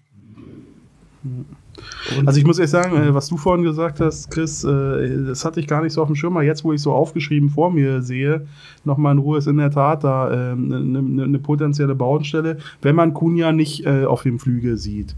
Ja, wenn man jetzt Kunja auf dem Flügel sieht und Luke Bacchio, äh, dahinter auf jeden Fall noch äh, De Rose hat man schon mal, ich glaube, drei, drei der vier, wenn man doppelt überlegt, äh, Positionen schon mal ziemlich gut besetzt. Ob man denn noch einen absoluten Starspieler braucht auf den Außenpositionen, weiß ich denn nicht. Aber Ja. wenn, du, wenn du Stürmer gut einsetzen willst, ist ein guter Flügelstürmer immer, der hilft dir doppelt. Ne? Der Vor- bringt den Ball nach vorne und der setzt die Mitspieler ein, wenn es gut läuft. Vor allem in diesem System. Es ist die, muss, muss die Außenbahn wirklich gut besetzt sein. Und klar, wir haben, wir haben tolle Spieler zum Teil, wenn, wenn man bedenkt, ähm, Dilrosun ist, kann, kann fantastische Sachen machen. Aber auch letzte Saison haben wir gesehen, er ist verletzungsanfällig, er ist auch, er, hat, er ist auch in Spielen manchmal komplett verschwunden. Und ich sehe ihn auch langfristig als eine wirkliche Stammplatzoption, aber trotzdem müssen wir darauf eingestellt sein, der wird nicht die komplette Saison spielen. Und dann ist halt die Frage, wer spielt. Kunja ist für mich so auch so ein Spieler, den, den, den kann man nicht wirklich an einer Position festmachen. Der ist überall vorne dabei und dementsprechend würde ich ihn auch so einplanen. Es ist eher dein, dein, dein Joker, den Spieler, der, den du überall hinsetzen kannst, wo du gerade Lust hast, dass was passiert. Aber wir brauchen trotzdem da äh, stabile Spiele auf den Außenbahnen. Ich würde mir sogar wünschen, dass wir keinen besonders offensiven holen, sondern eher einer, der den Übergang gut, gut hinkriegt. Also auch der gewisse def defensive Qualitäten hat. Zum Beispiel, das ist das, was mir mit Mittelstädt ganz gut gefällt auf der linken Seite, wenn er eingesetzt wird. Du hast da nicht so eine mega Lücke, wenn es mal nach hinten losgeht, weil Derosson ist defensiv so gut wie nicht zu gebrauchen. Und wenn du mit Derosson spielst, hast du halt eine defensive Schwäche. Natürlich, ist ja logisch. Und vielleicht einen Spieler zu holen, der die, die diese defensive Schwäche nicht gibt und trotzdem offensiv gut zeigt. Du wirst lachen. Also defensive Schwäche. Ich erinnere mich bei Luke Bacchio, wenn der mal in einem System war, wo er Defensivaufgaben hatte, dann wurde es schwer. Ich gerade Ja. gegen Düsseldorf, Klar. die ersten Tore gingen mit, mit auf Luke Bacchio. So gut er ja auch an guten Tagen, also gegen Union hat er ja ein hervorragendes Spiel gemacht. Der war ja nicht zu halten, mehr oder weniger. Ähm, Ja. ich muss mal, äh, lass mich nochmal rekapitulieren. Wenn ich jetzt quasi tendenziell in so einem 4-2-3-1-System einen Kunja vorne links habe, Darida dann eher mittig, dann Luke Bacchio eher vorne rechts und noch ein Stürmer natürlich vorne. Das, so haben wir zuletzt gespielt, richtig? Ja. Und dann ist halt die Frage, spielst du 4-2-3-1, 4-3-3, eigentlich ist eigentlich egal, wie du Gut, aufstellst, aber ne? Aber so, ich, ich denke nochmal, den, den Bedarf, dann haben wir den vorne rechts. Ich glaube schon, vor Mhm. allem, weil wir ja links auch noch Mittelstädt haben, der das spielen kann. Also Stimmt. wir haben, wir haben mehrere Optionen auf der linken Seite, wir haben weniger auf der rechten. Und da ist, denke ich mal, auf jeden Fall Bedarf. Bei Del Rosun finde ich so ein bisschen schade. An guten Tagen ist das ein Genuss, dem zuzugucken. Er leidet natürlich so ein bisschen darunter, was junge Spieler öfter mal haben, dass sie eben nicht konstant sind. Aber jetzt ist, ich weiß es nicht, er geht jetzt in sein drittes Jahr, glaube ich, bei Hertha BSC. Jetzt habe ich den Eindruck, jetzt könnte mal so langsam der nächste Schritt kommen. So dieses, ähm, bei, bei Kunja musstest du nachher nicht mehr überlegen, den musst du spielen lassen einfach durch die Leiter. Da überlegst du nicht, ob du den bringst. Du weißt, den kannst du gar nicht nicht bringen. Das fand ich übrigens besonders ärgerlich bei Jordan Toruna Riga, dass der so lange nicht eingesetzt wurde. Ja, Ich finde, dass der schon viel früher eigentlich meines Erachtens in die Stammelf gehörte. ich auch. Erkennbar, weil wenn er gesetzt, wenn er spielte, hat er meistens eine tadellose Leistung gespielt. Außer, ich glaube, im ersten Pokalspiel letztes Jahr, da war völlig daneben. Das ja- hat er dann das erste äh, Halbjahr noch mit sich geschleppt und bekam keine Einsätze. Ja, sehe ich eben, ebenso. Also Derosun sollte, es wäre schön, wenn er sich endlich mal als komplett Stammspieler entwickeln würde. Aber es ist auch dann eine Sache vom System. Wenn du, wenn du mit Lüke Bacchio Piontek und äh, Deroson spielst, hast du drei Spieler, die defensiv nichts machen werden. Piontek macht so seinen Teil und alle drei Spieler werden nach hinten arbeiten, aber es ist halt eine Frage, wie, wie gut sie nach hinten arbeiten. Und das heißt, das wirst du irgendwie auffangen müssen, dann im Mittelfeld wahrscheinlich. Und trotzdem finde ich, die rechte Seite da müssen wir schauen. Dann kam es auch ein sehr offensiver Spieler, den will ich auf jeden Fall sehen. Deswegen würde ich auch keinen Spieler holen, der so wie Lankam ist. Ich würde eher einen holen, der auch diese defensiven Aufgaben wahrnehmen kann. Wenn es mal so ist, dass wir in der Phase 1-0 führen, es ist knapp, du musst da irgendwie stabil sein und, und deine Aufgabe lösen. Das würde ja für Wolf sprechen, denn in der Logik, ne? Ja, ich bin jetzt kein riesen Wolf-Fan. Und ich finde, Wolf hat auch nach, nach hinten ab und zu mal seine Schwächen wenn, wie gesagt, wenn man Wolf für wenig Geld bekommt, wäre das natürlich super. Ich glaube aber nicht daran. Außerdem glaube ich eher, dass ihn äh, Kovac holt nach Monaco. Ähm, ich weiß es nicht genau. Ich habe jetzt auch keine Alternative im Kopf, die ich nennen könnte. Der Spieler, den will ich haben. Aber ich finde, da wird, wird Preetz da auf jeden Fall einen holen müssen. Gut, also wir, wir kaufen auf jeden Fall für vorne rechts. Nicht spielen wird, bin ich mir ziemlich sicher, Maurice Kovic, den darf man, oder Czovic, den darf man auch nicht vergessen. Ich glaube, der wird bei Hertha keine Rolle mehr spielen. Fürchte ich der Weg zu den Profis, ich denke nicht, dass da noch was kommt. Ich will ihn zumindest, ich wünsche ihm alles Gute, aber ich fürchte, sportlich wird es nicht reichen. Gehen wir in Sturm. Kalu weg. Menschlich sehr schade, sportlich in dem Alter, finde ich, ist das in Ordnung. Auch, äh, siehst du es anders? Nee, nee, ich, ich sag lieber gar nichts, weil ich könnte lange über Kalu reden. Ich, ich, ich finde es so schade, dass er weg ist und äh, ich finde, ich hätte ihn ja gerne nochmal bei uns gegönnt, vor allem menschlich, vor allem was er für eine Rolle im, in, der, in der Kabine einnimmt. Wir haben nicht tausend Führungsspieler mit Erfahrung. Ja, seine Rolle in der Kabine haben wir alle gesehen.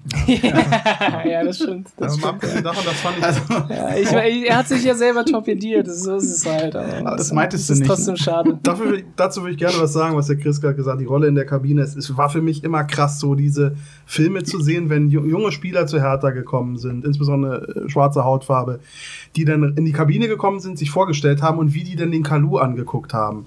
Die, das war für die ein Fußballgott. Das konnte man in deren Gesichtern ablesen, dass sie hier mit einer absoluten Legende sprechen. Ja, und dem jetzt leibhaftig, den sie wahrscheinlich als Kinder spielen haben sehen, äh, dem gegenüber zu stehen. Das war immer irre, deren Gesichtsausdruck zu sehen, wenn die Kalu gesehen haben. Das ist mir ganz äh, prä äh, präsent im, in Erinnerung. Das, so dieses Flair, dieses Internationale und diese Ausschau, die fehlt natürlich. Denn. Ich glaube, egal welche Hautfarbe übrigens, jeder junge Spieler, ja, der ihn angeschaut hat, hat, besonders wow. aufgefallen, ja. muss ich sagen. Ne? Ich fürchte trotzdem, dass letztendlich dieser Generationenwechsel auch quasi, ich sage jetzt mal ganz gemein, das Aussieben in der U23 das war überfällig. Es waren viele Spieler, bei denen du quasi sehen konntest, die können sich im Moment nicht durchsetzen. Entweder trennt sich Harter von den Spielern oder gibt ihnen irgendwo Einsatzzeiten. Das ist ja mit vielen Spielern gemacht worden oder dass man einfach wusste, dass jetzt langsam das Alter und die Perspektive irgendwann gegen die Spieler spricht. Und ich glaube, Kalu hat dieses Jahr oder in der letzten Saison, glaube ich, nur zwei, drei, der hat ganz wenig Einsätze gehabt und wirklich auch schlecht gespielt. Also ich, ich finde bei aller wirklichen Sympathie für den Menschen Kalu, für den Sportsmann Kalu, fand ich, gab es durchaus Argumente zu sagen, da kann man sich trennen, dass jetzt nun insgesamt durch dieses Video die Art und Weise der Trennung jetzt so blöde verlief, bedauert, glaube ich, jeder. Aber sportlich kann ich die Entscheidung tragen. Ähm, wir haben noch Kiprit, wird meines Erachtens auch nicht mehr weiterspielen äh, bei Hertha BSC oder sehe ich nicht bei den Profis. Selke ist verliehen wenn wir, jetzt bin ich mal gemein, wenn wir Pech haben, kommt er zurück, nämlich wenn Werder Bremen absteigt. Äh, ich bin, seht ihr das ähnlich, auch wenn er es vielleicht netter ausdrücken würde? Hat Selke bei Hertha funktioniert? Er fehlt meines Erachtens nicht. Ich war mal so froh, dass er kam, dachte, ein Top-Talent, vielleicht mal Nationalspieler, er ist es bei Hertha aber nicht geworden. Ich glaube, es blutet da jedem so ein Stück weit das Herz, weil ich ihn mal als Spieler gesehen habe, auf dem Feld zumindest, der, der immer mit vollem Einsatz dabei ist. Manchmal sogar ein bisschen Ohne zu viel. Ja. Was ihm auch nicht geholfen hat. Vielleicht stand er sich da ein Stück weit selbst im Weg. Man kann ja auch übermotiviert sein und sich selbst äh, da behindern. Also ich habe immer gemerkt, der, der zieht an den Ketten, der will, der macht, der tut.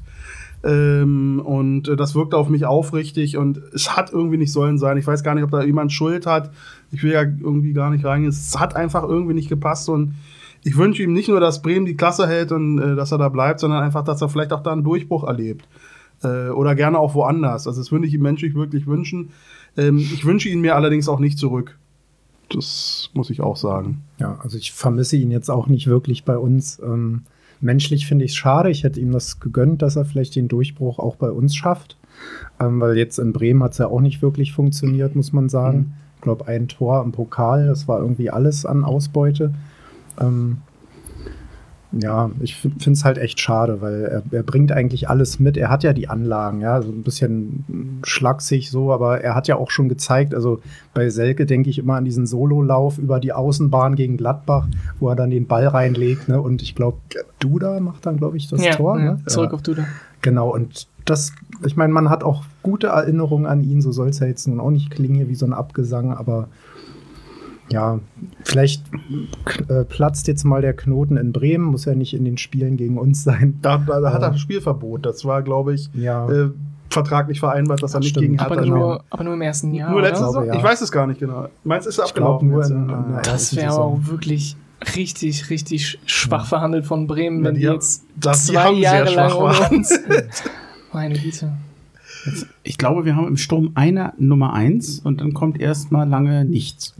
Das ja. klingt jetzt nicht, soll jetzt nicht despektierlich sein gegenüber den, den anderen Stürmern, aber äh, ich glaube, an Piontek führt jetzt äh, kein, sozusagen nichts mehr vorbei. Er ist meines Erachtens der beste Stürmer, den wir haben. Einige sind enttäuscht über ihn, finden, dass äh, er bei Harter, wie er da war, nicht so. Ich habe einige kritische Stimmen gehört. Jetzt auch mit dem Ende der Saison? Äh, ja, äh, okay. hab, äh, ich habe einige gehört, die haben das gesagt. Wobei, was ich meine, wenn ich jetzt einen Vergleich mit Kunja mache, dann muss man natürlich sagen, äh, Kunja sticht heraus. So, so gut hat Piontek nicht gespielt, aber ich finde, der hat gezeigt, der hat viel gezeigt. Also ich bin auf ihn neugierig und äh, ich, ich freue mich auf ihn in der nächsten Saison ich glaube, wir werden auch einen anderen Piontek erleben. Aber äh, da, da habe ich auch noch, ich meine, wir haben über Duda geredet nach dreieinhalb Jahren und äh, haben noch Hoffnung vielleicht, dass es besser wird. Und nach, bei Piontek nach einem halben Jahr ist der ein oder andere schon ungeduldig. Das ist eigentlich nicht ganz fair. Gerade in, in diesem, in der Mannschaft, in der ja anfänglich auch erstmal gar nichts stimmte. Und äh, er, er hat seine Tore gemacht, äh, er hat Einsatz gezeigt. Das ist für mich ein, ein interessanter Stürmer. Ob dann manchmal diese Ablösebeträge gerechtfertigt sind, ist eine andere Sache, aber das ist ja heute nur noch im Fußball so, dass man sich das fragen muss. Nur die Backup-Lösung ja. Pascal Köpke. Jessica Gankam ist ein Talent, aber ähm, ich, da haben wir eine Lücke, oder? Ähm, Luke Bacchio kann zentral Luke Bacchio spielen. kann zentral spielen. Dann ist aber natürlich auch die Frage, da, müsst, wer hast du da rechts? Da musst du die ja. rechte Seite definitiv dann auch verstärkt haben. Mhm. Okay, Piontek ist für mich, ich kann gar nicht verstehen, warum man äh, jetzt ungeduldig wird, weil im Gegensatz zu Kunja kannte er die Liga zum Beispiel überhaupt nicht. Ja, Kunja war ja schon bei Leipzig, also das ja. war ja alles nicht unbekannt für ihn. Piontek kam aus Italien, das ist schon eine ganz andere Welt. Und ähm, ich, ich fand ihn vor allem gegen Ende der Saison immer stärker. Ähm, in den letzten Spielen war er relativ gut. Gegen äh, hier Leverkusen war er sehr stark. Ähm, das ist, das ist alles. Also ich bin da überhaupt nicht beunruhigt mhm. tatsächlich. Ich sehe, ich freue mich schon sehr auf die Saison, wo er halt jedes Spiel erstmal starten wird und äh, ich bin mir ziemlich sicher, dass er noch viele Tore schießen wird. Ähm, aber ja, klar, wir brauchen einen Ersatz. Redan ist, wäre eigentlich eine gute Lösung, wenn er auf dem Niveau wäre, was ich nicht kann weiß nicht. und kann ich mir nicht vorstellen. Äh, Nankam ist eine Option, aber ich sehe ihn tatsächlich lieber auf der rechten Seite. Und dann also wenn es zwei Positionen gibt, wo Hertha eigentlich noch Verstärkung bräuchte, wäre es im Sturm und Außen. Ich finde es persönlich schade, dass Ibisevic nicht geblieben ist. Zumindest sieht es so aus, das würde ja nicht bleiben. Weil mit bei aller, wir müssen jetzt die alten Spieler loswerden, was auch immer, und Jugendprozess und ja, aber du brauchst trotzdem diese Persönlichkeiten in der Mannschaft, sonst sind die Jugendspieler da überhaupt nicht gehalten, machen, was die wollen ich finde es wichtig, dass man solche Spieler hat und die Ibisevic wäre doch relativ leicht zu halten gewesen. Es ist keine Frage, dass er bleiben würde noch ein Jahr. Der muss nicht jedes Spiel spielen. Der würde garantiert auch nicht rum, mm, also motzen, wenn er nicht spielen würde. Äh, und du hättest dann eine Torgarantie mit dem nach vorne, weil er hat immer Tore geschossen, egal in welchem Kontext. Das finde ich ein bisschen schade, weil die, die Lösung hattest du da und die wirst du jetzt, okay, die wirst du jetzt freilassen, meinetwegen, aber dann muss halt jemand kommen, der, ähm, ja, der ähnliche Torgefahr mitbringt und der trotzdem mit einer Backup-Rolle zufrieden ist. Das ist nicht unbedingt einfach im Sturm. Der Alex, von dem ich heute schon erzählt habe, den ich ja ständig zitiere, hatte Ajorke eingebracht. Du kanntest den. Ich kenne ihn, ja, klar. Aus, also nicht persönlich, aber doch. ja, ja, wir essen wie grillen zusammen jeden Samstag und Nein, ich verfolge natürlich die, die kennen sich ja alle Liga. Franzosen, kennen sich alle, alle. Wir, wir haben Samstag immer so ein General-Skype und äh, die, die 65 Millionen Franzosen skypen gemeinsam. Nee, ich kenne ihn aus, aus der äh, Liga. Er ist ja für, bei unseren Freunden in Straßburg spielt er und ist da Stürmer.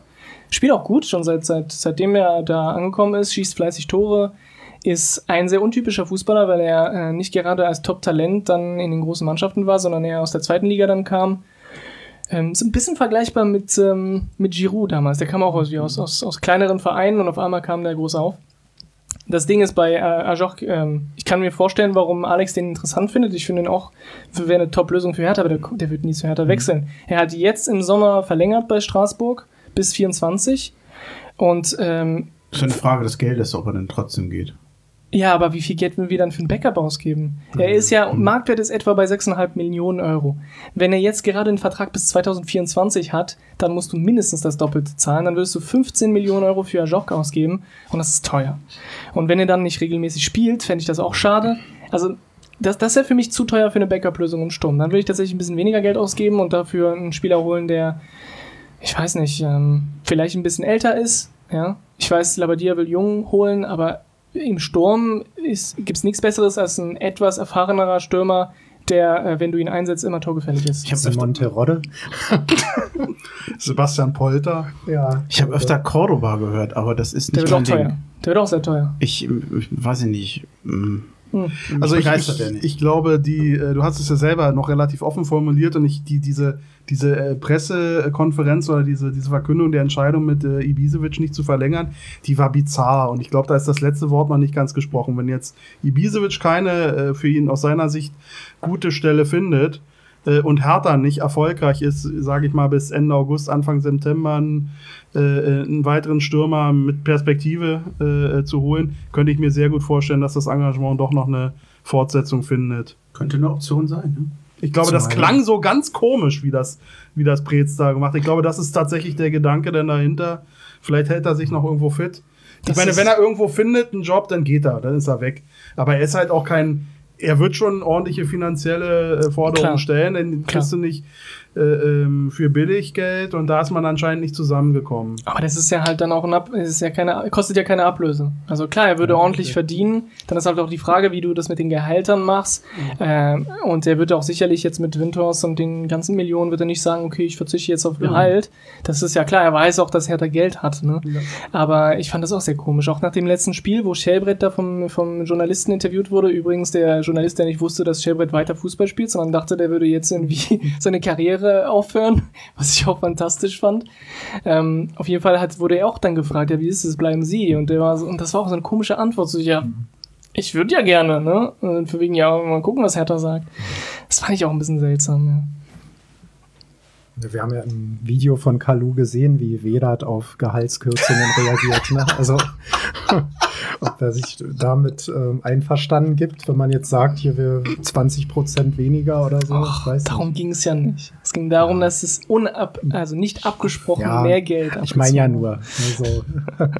ist doch gut, dass, ja. es, dass er sich, dass er für seine Mitglieder, für seine Teammitglieder kämpft, das genau. Kapitän. Ne? Das also ich kann das verstehen, wenn er sagt 11, 11 Prozent Abzug und dann sind es plötzlich 20. Ja oder so. Also, hätten wir bei denen natürlich gehabt, auch größere mal, ne? Beträge. Also. ich würde auch, rum, ich würd auch erstmal direkt zum Geschäftsführer gehen. Was soll das? Ja. ja, aber klar, er wäre eine, eine, günstigere Lösung und wäre wahrscheinlich auch mhm. verfügbar. Er würde es auch machen, glaube ich. Und ähm, er weiß, wo das Tor steht. Den kannst du in der 70. Minute noch mal reinwerfen. ist immer noch du hast Glück, dass wir kein Phrasenschwein haben ja. heute. ich ich wäre für Giroud, aber ich glaube, das wird nichts. Ja. Sturm haben wir durch, glaube ich, ne? Ich glaube nicht, dass Ibisevic zurückkommt, aber wir werden auf jeden Fall noch einen Ersatzstürmer brauchen. Der wird auch kommen, da bin ich mir sicher. Ich bin mal gespannt, wie viel Hertha dafür ausgeben will. Micha macht das. Ja. Da werden wir uns auch noch ein bisschen gedulden müssen. Transfermarkt. Transfer. Oh, Entschuldigung, war ich so schnell? Bitte, Entschuldigung. Transfermarkt ist. Ich wollte schon überleiten zum nächsten Thema, damit wir heute, damit wir heute mal fertig werden. Dass wir noch grillen können. Wir, wir werden ja schon gegrillt hier. Ja. Das ist ja. Du könntest mich eigentlich an so einem Spießchen hängen und dann drehen. Das ist auch kein großer Unterschied Ein Stück mehr. zu durchwachsen sind wir da. Ja. so wie Herthas Leistung. Oh, oh, oh. Ich mache schlichte Wortspiele, ja, ja. ich zeige auf Lennart. Transfermarkt wird dieses Jahr ein bisschen anders sein. Ab dem, seit dem 15. Juli können Spieler verpflichtet werden. Hertha hat davon ja zumindest zweimal Gebrauch gemacht. Bei Schwolo und ähm, See, Seefug. Dann die Transferperiode endet am 5. Oktober. Und jetzt wäre natürlich die Frage, das verhältnismäßig lange, da wird dann der dritte Bundesligaspieltag absolviert werden, äh, worden sein, wenn alles funktioniert. Was wird das für eine, für eine Transferzeit? Wie wird sich Hertha verhalten? Was glaubt ihr? Kommt da noch viel? Wird es anders werden? Ich habe ja anfänglich gedacht, naja, die Zeit nach Corona wird eine andere. Äh, abwarten, die Ablöse wird geringer. Bei den großen Vereinen hat man den Eindruck, hat sich nichts geändert. Bei den kleinen Vereinen, da werden, kann ich mir vorstellen, dass viele in Not kommen. Und Geld hat härter. Man ist ja fast, ist man fast ein Profiteur von Corona ja, ich im wollte Nachhinein. gerade sagen, so betrachtet sind wir ja Gewinner dieser Also- ganzen Krise. Unbeabsichtigt, also es- nicht aus Bosheit, aber Aber die, die Marktwertverluste gibt's auch bei Hertha. Das Ja. ist ja nicht nur, es ist ja nicht so, dass wir jetzt unsere Spieler wertvoller werden und die anderen Ja, aber werden weniger. ich Wir meine, kriegen wir- die, Aber wir wollen die nicht verkaufen, das ist Ja, der Unterschied. Genau, und Wir, müssen, auch nicht verkaufen. das ist das Gute, Genau, ja. ja. Aber das ist auch, das ist auch nur eine Zeit. also Aber eine Fakt ist Zeit. natürlich auch, wenn wir irgendwen ablösen wollen, die anderen Vereine wissen, dass Geld da ist und werden jetzt nicht uns ähm, günstige Preise anbieten, glaube ich. Ja, und wir werden keine Spieler teuer verkaufen können. Ja. Wie gesagt, müssen wir jetzt im Moment auch gar nicht. Also wir müssen, Ja, wäre gut, wenn wir äh, hier Ja. Lecky für 20 Millionen verkaufen Genau, könnten. das, wär das wäre äh, was, aber ich glaube, da hätten wir uns auch ohne Nicht-Corona-Bedingungen nicht viel Hoffnung machen können. Ich Nimm glaube, aus der Sonne. Ich glaube, das ist nicht Äh, gut. Aber du bist ja im Schatten. ich glaube, du hast es, es ist ja hier schon mehrfach angeklungen äh, ich- also, und, und ich habe es auch gesagt, äh, ich rechne mit derselben Taktik von Prez, die sich ja auch bewährt hat, wirklich Geduld zu haben. Er arbeitet, wie ich finde, da hervorragend, sehr ruhig, wenig Geräusche, also diese ganzen Namen, die hier äh, genannt werden. Ich glaube, er wird wieder Leute aus der Tasche ziehen, wo er schon seit Jahren dran war, äh, ganz ruhig verhandelt hat über die, äh, über die Monate und die dann zu einem relativ späten Zeitpunkt äh, vorgestellt werden. Ich glaube, man darf durchaus noch mit äh, zwei, drei äh, Neuzugängen im Herbst sogar noch rechnen, also kurz vor Transfereschluss. Ich denke auch, dass ähm, Hertha wahrscheinlich lange warten wird. Das wird wahrscheinlich das Geheimnis sein. Das werden alle, glaube ich. Ähm, viele, es wird wahrscheinlich Vereine geben, die müssen ihre Spieler verkaufen, weil sie einfach nach Corona die Finanzen einfach nicht mehr stimmen. Man sieht ja schon, was für ein Chaos in Gelsenkirchen inzwischen ist. Das sind ja auch Erstligavereine, wo man eigentlich denken sollte, die hätten da mehr vorgesorgt, aber ähm, das ist wohl offensichtlich nicht so. Ja, ab, Gelsenkirchen. ja. abwarten und Tee trinken. Das kann man so abkürzen. Das ist jetzt vielleicht ein bisschen sehr, Also ich, sehr ich verkürzt, aber so wird es wahrscheinlich laufen, oder? Also ich sehe es ein bisschen anders. Ich glaube, dass Micha da schon ein ziemlich durchdachtes Konzept hat. Der Schwolo-Deal kam jetzt doch Mhm. relativ schnell und überraschend. Also klar, er war im Gespräch, aber dass es dann jetzt so schnell ging, ähm, der, die Seefuchs-Sache war jetzt auch schnell durch. Also ich glaube, dass wir wahrscheinlich sogar in den nächsten Wochen schon noch den ein oder anderen Deal fertig machen, bevor überhaupt dann die Spielzeit losgeht. Aber ist so meine, mein Ich- Gefühl irgendwie. Also ich glaube, dass normalerweise diese, diese, diese Planung für die neuen Saison, die fängt ja wahrscheinlich schon Anfang des Jahres an. Du suchst ja schon die Spieler an, aus, du guckst, wen kannst du kriegen, wer passt ins Konzept. Das musst du jetzt nochmal mit einem neuen Trainer abgleichen. Du hattest ja dazu zu viele Trainerwechsel bei Hertha. Die wissen wahrscheinlich schon seit Monaten, wen sie haben wollen und werden jetzt halt gucken, wie sich der Markt entwickelt. Seit Ich dem. Klassenerhalt zumindest. Planen die vorher. Und davor kannst du ja nicht viel machen. Ich glaube, das war dieses Jahr auch keine normale Saison. Ähm, die vielen Verwerfungen, Corona noch dazu, dass das ganze wirtschaftliche Fundament musst du neu betrachten. Das weitere Engagement von Tenno, ich weiß nicht, inwieweit das absehbar war und schon eingepreist war. Ich glaube, das sind alles so ja, Faktoren, wie du dich eben auf dem Transfermarkt aufstellst, die ja eben nicht schon so lange feststehen. Und äh, deswegen könnte ich mir vorstellen, jetzt sind vielleicht Spieler in Reichweite, mit denen du dich vorher gar nicht beschäftigt hast, eben wegen Corona und wegen der weiteren finanziellen Möglichkeiten, mit denen du früher gar keine Zeit verschwindet hast, dich damit zu beschäftigen, weil die kannst du nicht bezahlen oder die kommen nicht. Ja. Ich würde gerne schon zum nächsten Thema kommen. Das klingt jetzt vielleicht doof, aber ähm, ich glaube, wir haben das abgegrast. Ne? Naja. Blick in die Ver Hunger, Hunger kommt noch. Blick in die Vergangenheit. Wir haben viel gestrichen, ihr wolltet es ja nicht. Ich würde auch ganz gern. Habe ich Ihr Falsches wollt's gesagt? jetzt hier Ja, nicht. ja, So Das wolltet ihr Wir müssen hier nicht mit Ihr dir wart doch alle traumatisiert. Das kann ich mir das nicht erklären. Auch die Windhaus-Geschichte ähm, würde ich und das Image äh, würde ich auch ganz gerne nochmal weglassen. Dass, ich glaube, wir, wir, wir hören sonst nicht mehr auf zu reden. Einen Punkt würde ich gerne noch, was waren für euch wenn wir ein, einmal auf die Saison zurückgucken, was waren euer Spieler, Spieler der Saison von Hertha? Für Robert Arnemeyer, ne? Äh, genau, äh, hatte ich schon gesagt. Das kriegst du jetzt nicht mehr los. Nee, das kriege ich jetzt nicht mehr los. Äh, fangt ihr doch mal mit der ganz offensichtlichen äh, äh, Antwort an, hattet ihr vorhin gesagt, und dann kann ich wieder den Abweichler spielen. Es gab ja keine offensichtliche Antwort, das haben wir ja festgestellt. Zwei Leute waren sich ja schon einig. Das da. stimmt. Wir, wir haben Darida gesagt. Ja. Ach, weil, ja, weil er der konstanteste Spieler in der Saison war und tatsächlich immer seine, also immer, so gut wie immer seine Leistung gebracht hat, egal unter welchem Trainer. Und das war auf jeden Fall. Dann kommen noch die Comeback, äh, sozusagen, wie sagt man, Comeback Qualitäten. Äh, Qualitäten, danke, äh, dazu und natürlich ein Mann, der so viel rennt wie kaum jemand anders in der Bundesliga. Und das war schon, das war toll und eben die Konstanz. Das sprach schon für ihn.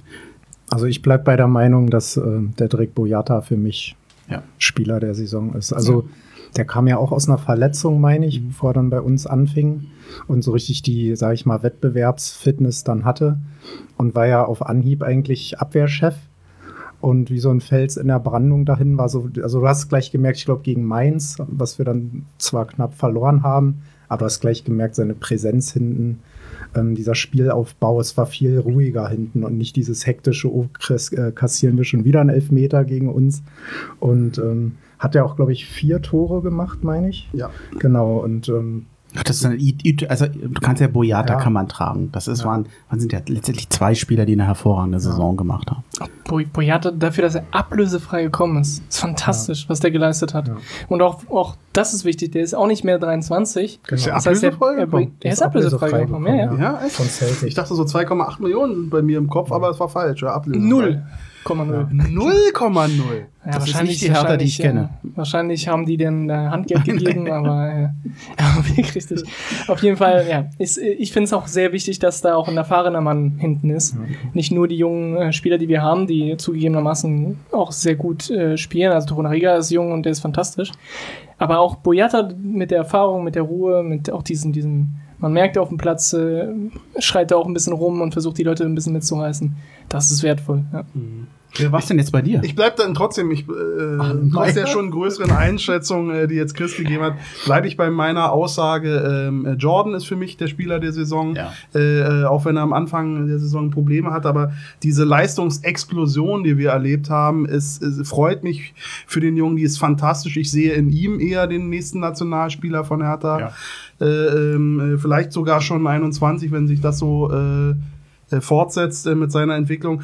Mir ist schon klar, dass er natürlich von dem Boyata profitiert, der neben ihm spielt. Aber ich hatte doch bei doch gar nicht so wenigen Spielen den Eindruck, dass er in der Innenverteidigung sogar noch der präsentere war. Vielleicht äh, ist das eben eben diese Profitiersituation, aber er, mit seiner Athletik äh, defensiv hat er so viel abgeräumt, sehr überlegt im Vergangenheit, im, äh, im, im, im Unterschied zu den letzten Jahren äh, agiert er sehr überlegt, sehr clever in den Zweikämpfen. Das ist eine Freude, da geht mir das Herz auf. Und er macht so viel nach vorne. Er kann ja sehr gut kicken und die Dynamik, die er da reinbringt, das ist so geil. Ich wollte gerade sagen, ich- seine Ausflüge Genau. nach vorne, die und ich, auch immer sein Tor gegen Ja. Dresden, ja, ganz ähm, das war der, das war ja Stimmt, wohl ein stimmt, ja. Wahnsinnsmoment. Ja. Äh, und äh, auch noch äh, diese, diese, diese, das, das, das schwingt vielleicht dann auch ein bisschen, wie, wie, wie er übel da auf Schalke beleidigt da äh, wurde. Da noch eben da mit so einer starken Rückrunde zurückzukommen, also von mir aus Chapeau. Und das soll nichts davon schmälern, was sie über Darida und Boyata gesagt hat, aber für mich so, das die präsenteste Figur der letzten Ja, Saison. hast mal, vollkommen recht. Wäre, wäre es der Oscar und es gäbe Kategorien, da müsste man eigentlich sagen, welcher Spieler hat von sozusagen aus dem Nachwuchsbereich den größten Sprung gemacht, dann müsste man sicherlich Torunariga sagen. Torunaria ist auch, äh, ich glaube, er, er wird auch sehr davon profitieren, dass Labadia jetzt Trainer ist. Weil dieses Spielsystem ist, da, da brauchst du auch schnelle Innenverteidiger und das, ich meine, Torunaria ist, ist, ist Ja, ich, ich, ich, hab, ich bin wie, wie, äh, wie du, was du meintest, dass, dass du dich gewundert hast, dass er nicht mehr gespielt hat. Ich bin genau bei dir, ich bin, ich bin großer äh, Freund davon, Torunaria spielen zu lassen, weil er strahlt einfach so viel Sicherheit aus dafür, dass er noch so jung ist. Und, äh, und er, er kann eigentlich alles. Er ist ein kompletter Innenverteidiger. Und äh, ich, ich freue mich sehr, wenn er, wenn er noch einige Jahre bei uns spielt. Ich hoffe es auch. Ich würde gerne noch eine Kategorie hinzufügen, welchem Spieler von Hertha, welchem Nachwuchsspieler traut ihr denn den nächsten großen Schritt zu? Schwere Wahl. Nankam, Ja. Würde ich sagen, zumindest von dem, was ich gesehen habe, aber man hat nicht viel gesehen. Deswegen ist es immer eine Risikofrage. Was meint ihr? Vielleicht ist es ja sogar Samardzic. Vielleicht überrascht er uns ja wirklich, wenn er dann bleibt. Oder wenn er bei Juve auf einmal Stammspieler wird. Ja, Ja, genau. ja, da kann er dann Pjanic ersetzen.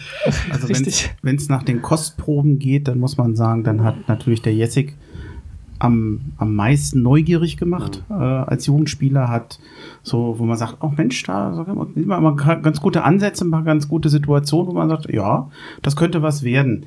Das, äh, ich glaube, Sam Marcic, der hat doch aber auch schon gespielt gehabt. Hatte er ja zwei Kurzeinsätze. Ja, da hat er Einmal eingewechselt, wieder ausgewechselt. ja, aber er hatte auch mal so ein Goodie mit dabei, glaube ich, wo mal jemand ausgestiegen, aus, äh, ausgestiegen hat. Oder war das in, er der in hat, der hat vor allem, nee, Goody war vor allem äh, Nankam mit seiner. Vorlage, Hm. weil äh, Samacic hat, ich meine, er hat sehr wenig Zeit gehabt, irgendwas zu zeigen, klar. Aber der hat bei dem einen Spiel, war das in Frankfurt, wo der eingewechselt wird, dann einen Patzer macht und dann kassieren wir ein Tor.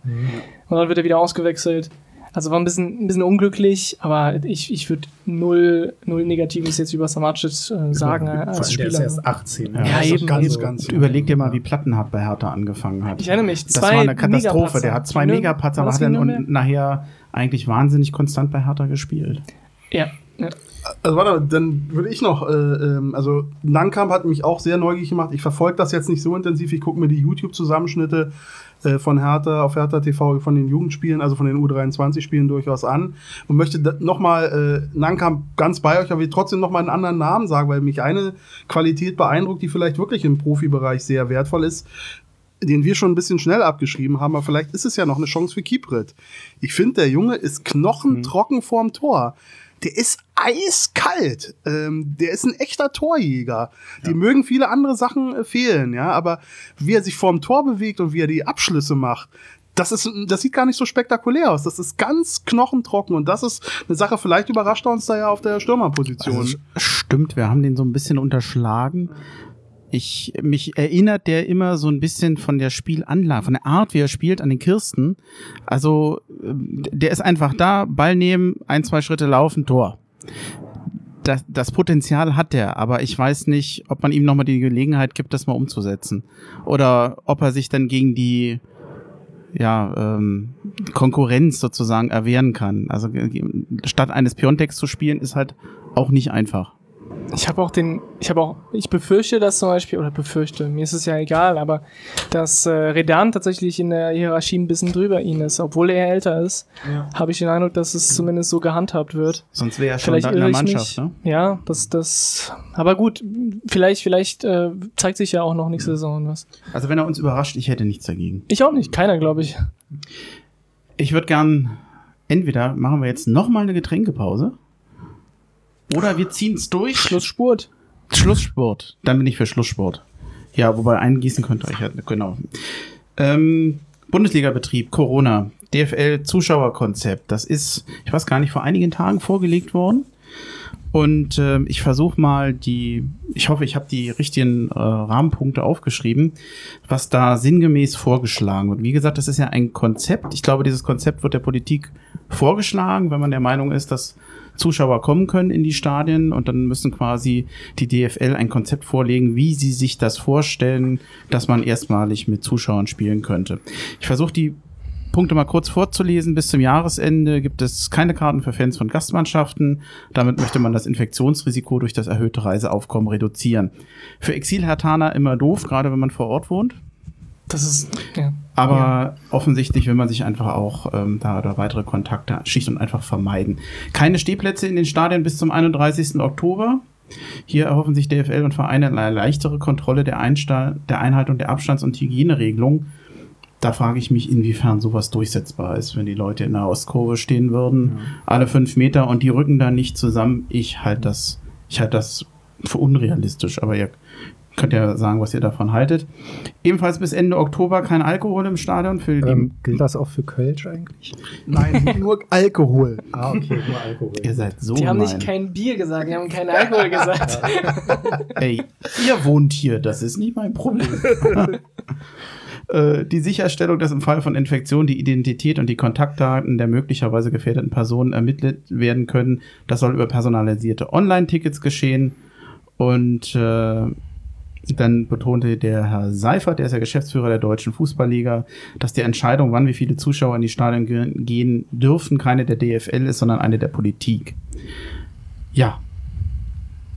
Irgendeiner von euch wollte sich beschweren, wobei ich gar nicht weiß, warum er Ich. sich beschweren wollte.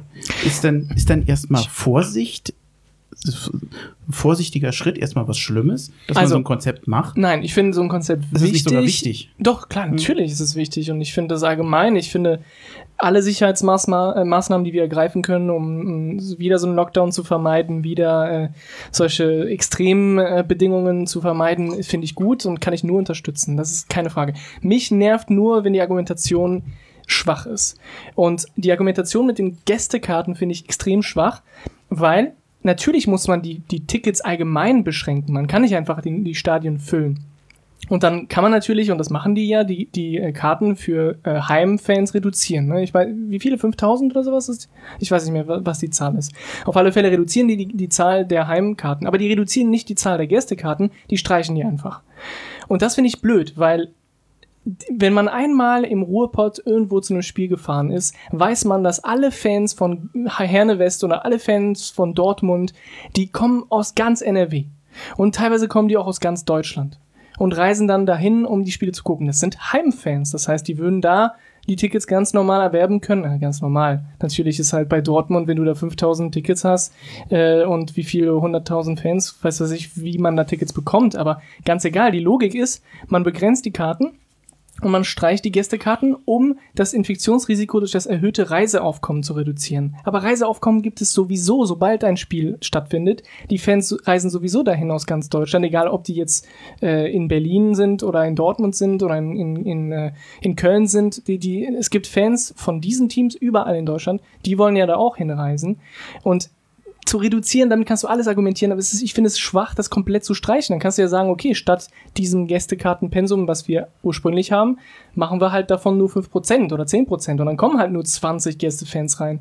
Aber warum null? Ich verstehe diese Argumentation nicht. Warum dann bei den Gästekarten null?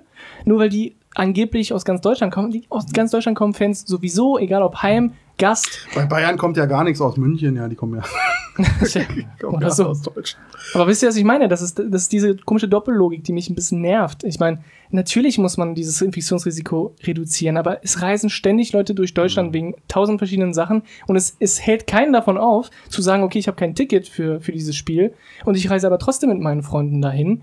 Äh, selbst wenn die gar keine Tickets haben, wenn jetzt 20 Gästefans äh, kommen oder null Gästefans, macht das vom Reiseaufkommen eigentlich relativ wenig Unterschied. Also ich, du wirst jetzt erstaunt sein, aber ich kann das nachvollziehen und ich kann mir auch in etwa die Begründung Ich vorstellen. bin nicht erstaunt. Ich Äh, weiß, dass, es, dass ich da eine, eine bestimmte Meinung habe und dass viele anderer Meinung sind. Ich glaube, denen geht es auch gar nicht darum, dass man jetzt wirklich strikt trennt, dass äh, jetzt der, derjenige, der von der Heimmannschaft kommt, dass er nicht auch mal von weiter ankommt. Ich glaube, das weiß man. Ich glaube, man ist dessen auch bewusst. Nur die Wahrscheinlichkeit, dass jemand, der von der Gästemannschaft kommt, wesentlich größere Strecken hinterlegen muss, äh, wenn du von Berlin nach Frankfurt fährst, dann ist das einfach eine große Strecke. Wenn du da 1500 Leute hast, die das fahren und ich sag mal 500 Exilhartaner, die kommen, fahren nicht diese große Strecke, dann hast du immer noch 1500 Leute, die wirklich große Entfernungen von mir aus im Zug. Aber es also- werden keine 1500 Leute. ist, da, ist doch nur ein Beispiel. Ähm, du kannst äh, die Wahrscheinlichkeit, dass sie, es geht, ich glaube, es geht einfach nur um Wahrscheinlichkeiten. Die Mehrzahl der Leute kommen aus der Region und werden keine langen Wege haben. Und die Wahrscheinlichkeit, dass ein Großteil der Gästefans lange Anreisen haben, die ist groß. Es geht einfach nur um Wahrscheinlichkeit. Das heißt ja nicht, dass es deswegen bei dem einen nicht gibt, der auch fern anreist. Und es geht auch nicht darum, dass ein Exilataner in der Nähe wohnt. Da könntest du natürlich sagen, das wird ja trotzdem weiter Anreisen geben. Ich glaube einfach nur, dass du die Wahrscheinlichkeit der Gästefans, dass die lange Strecken hinter sich bringen, dass du das dadurch reduzierst. Okay, aber für mich würde das bedeuten, wenn ich jetzt äh, zum FC Köln möchte und da Hertha gegen Köln zu schauen, kann ich nicht, kann ich kein Ticket bekommen. Ich bin kein FC-Mitglied, ich werde da nicht zu, zu Tickets kommen. Das heißt, ich werde das Spiel nicht schauen können. Die einzigen Spiele, die Ja. ich schauen kann, sind Spiele in Berlin. Das heißt, ich muss von Köln nach Berlin fahren. Und Ja. das ist doch Schwachsinn. Ja, Klar, ich bin ein Einzelfall, dafür, aber dieser Einzelfall ist für Mhm. ziemlich viele Fans tatsächlich und ich glaube, das wird unterschätzt. Und für die paar Gästekarten, die es wären. Weil wenn du das auch in Relation nimmst zu den Heimkarten, wären das wirklich super wenige.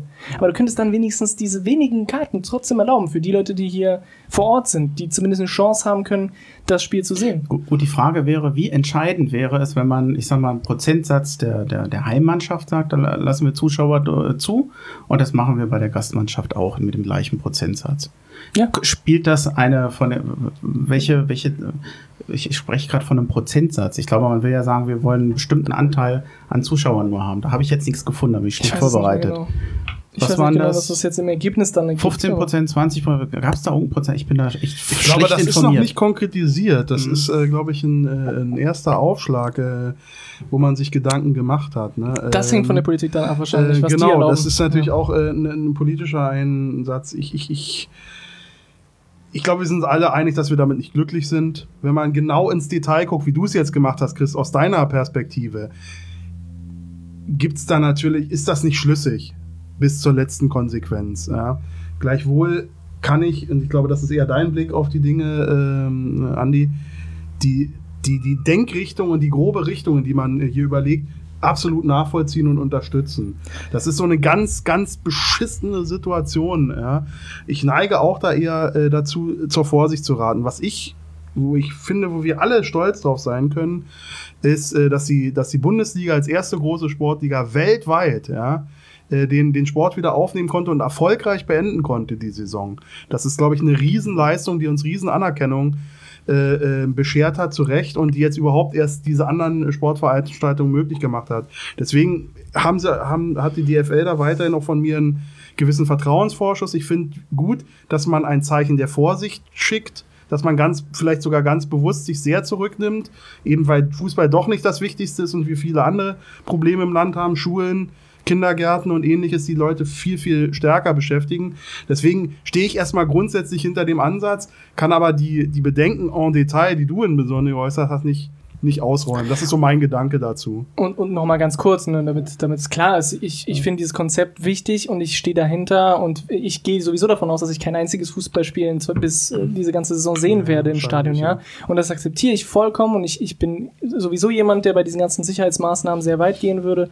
Ich habe damit gar kein Problem. Ja. Mich nervt nur die Argumentation hier ja, in diesem bestimmten Punkt, weil mich, weil mich das halt quasi selber trifft mhm. und ich die Argumentation in dem Sinne nicht schlüssig finde, weil ob du 5000 Fans im Stadion lässt und davon 50 Auswärtsfans, finde ich, ist das kein Argument zu sagen, wir reduzieren das Infektionsrisiko, weil Infektionsrisiko zu reduzieren, reduzierst du mit der Anzahl an Leuten, die sowieso rumreisen, ob die jetzt aus Berlin kommen oder aus Frankfurt, dann könntest du auch Geschäftsreisen reduzieren, dann könntest du auch äh, Reisen nach Mallorca äh, verbieten, wo die Leute sich da sowieso die Sachen abholen oder Kroatien. Ich finde, die Argumentation in dem Punkt ist ein bisschen schwach. Natürlich ist Infektionsrisiko durch erhöhtes Reiseaufkommen zu reduzieren, super wichtig. Und natürlich ist es auch allgemein wichtig, weniger Fans in den Stadien zu haben, bis, bis keine Fans in den Stadien. Weißt du, was ich finde? Auch wenn dir der Punkt nicht gefällt, der Punkt hat, wie ich finde, eine Stärke. Er, kann, er ist klar abgrenzbar. Ich kann das umsetzen. Wenn ich keine Gästetickets verkaufen will, dann tue ich das auch nicht. Da sage ich, das ist realistisch, dass man das tun kann. Viel, viel schlimmer finde ich das mit den Stehplätzen, weil ich mich frage, wie realistisch ist das, dass Leute äh, wirklich, äh, ich sag mal ganz auf die Dumme, du bist in der Ostkurve, setzen sich da alle mit Abstand von drei Metern hin. Für wie realistisch hältst du das in der Fankurve? Egal in welchem Stadion. Das ist auch eine vernünftige Maßnahme oder die, die Intention kann ich absolut nachvollziehen. Bei dem einen glaube ich, das wird man umsetzen können. Bei dem anderen glaube ich, ich halte das für unwahrscheinlich. Und vor allem, was machst du, wenn die Leute dagegen verstoßen? Sondern die Polizei reinkommen? Das Ordnungsamt, dann haben wir wieder die üblichen Auseinandersetzungen, weil die dann sagen, nee, Polizei wollen wir nicht und was ich was. Ähm, ich ich frage mich, wie realistisch ist das, das umzusetzen? Ich kann es mir nicht vorstellen. Also du sagst, glaube, dein Gefühl hast du ja auch schon geteilt. Du gehst davon aus, dass du kein Spiel der nächste Saison sehen ja.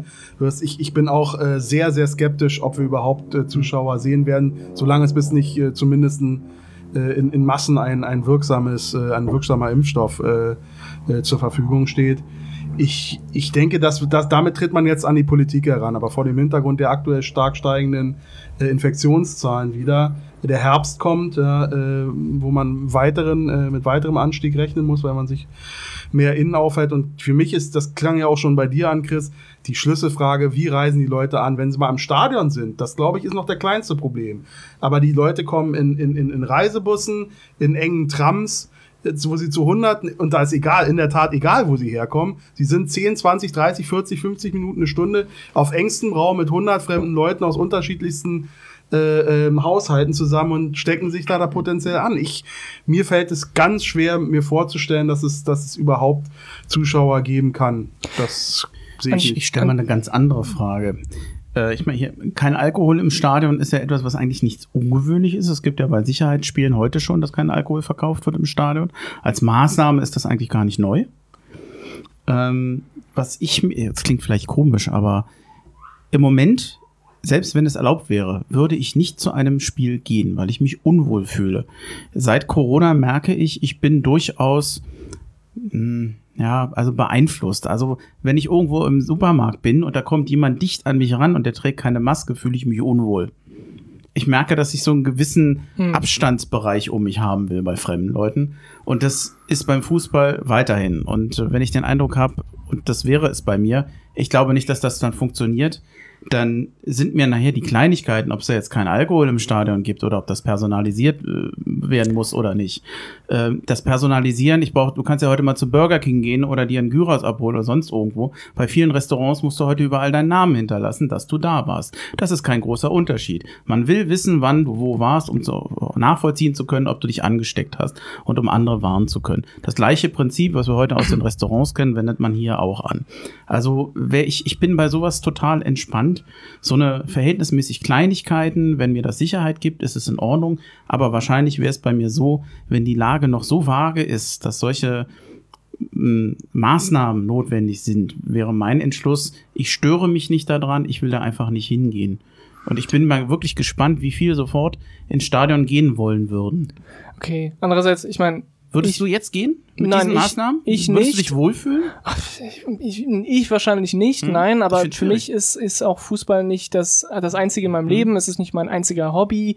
Das heißt, ich kann auch auf, auf Stadiongänge verzichten, auch wenn, wenn mich das wirklich ja, mir ein sehr wichtiger und sehr schöner Teil meines Lebens nimmt, aber ich, ich kann das akzeptieren und ich werde mhm. nicht kaputt gehen daraus. Aber es gibt Leute, für die ist das wirklich alles und für und an die Leute denke ich, wenn ich mir das anschaue und, und überlege mir, was für Chancen haben diese Menschen. Und das ist schwierig. Diese Sache mit den, mit den äh, personalisierten Tickets ist für dich eine Kleinigkeit, für mich auch, ich glaube für die meisten von uns. Aber datenschutztechnisch ist das schon relevant, insbesondere wenn man äh, jetzt rausgefunden hat, dass die Polizei tatsächlich diese, diese Namen, diese Einträge benutzt für ihre Ermittlungen. Das heißt, es ist nicht ausgeschlossen, dass, dass man diese, dieses Zettel, was du ausfüllst im Restaurant oder im Stadion oder egal wo, dass das dann äh, bei polizeilichen Ermittlungen benutzt wird. Für uns ist das egal, weil wir haben ja mit der Polizei in der Regel nichts zu tun. Aber für bestimmte Ultras, bestimmte Fans kann das schon, äh, kann das schon sehr ärgerlich sein. Und deswegen glaube ich auch, ist einer der Gründe. Ist das offiziell tatsächlich tatsächlich so? Ich, ich habe das noch nicht gehört. Ich, habe tatsächlich, ich habe tatsächlich, ist, beziehungsweise ist es erlaubt genutzt worden oder unerlaubt genutzt worden? Ich habe äh, davon nur die, ähm, ich habe das mitbekommen von äh, Fan, warte, ist das Fanhilfe von von Hertha BSC? Ich glaube, es ist so eine, so eine Initiative, ich weiß nicht mehr, wie die heißen, bitte äh, wirft mir das nicht vor, wenn ihr das hört. Aber die haben ja, ähm, die haben ja, die unterstützen alle Fans uh, rund um den Stadiongang. Insbesondere auch juristisch, wenn die irgendwelche Probleme haben mit der Polizei oder sowas.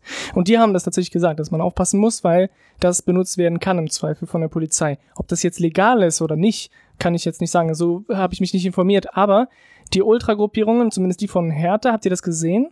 Die haben nämlich gesagt, die würden dieses Konzept überhaupt nicht mitgehen und, und es wird keine organisierte Unterstützung geben. Finde ich ja logisch.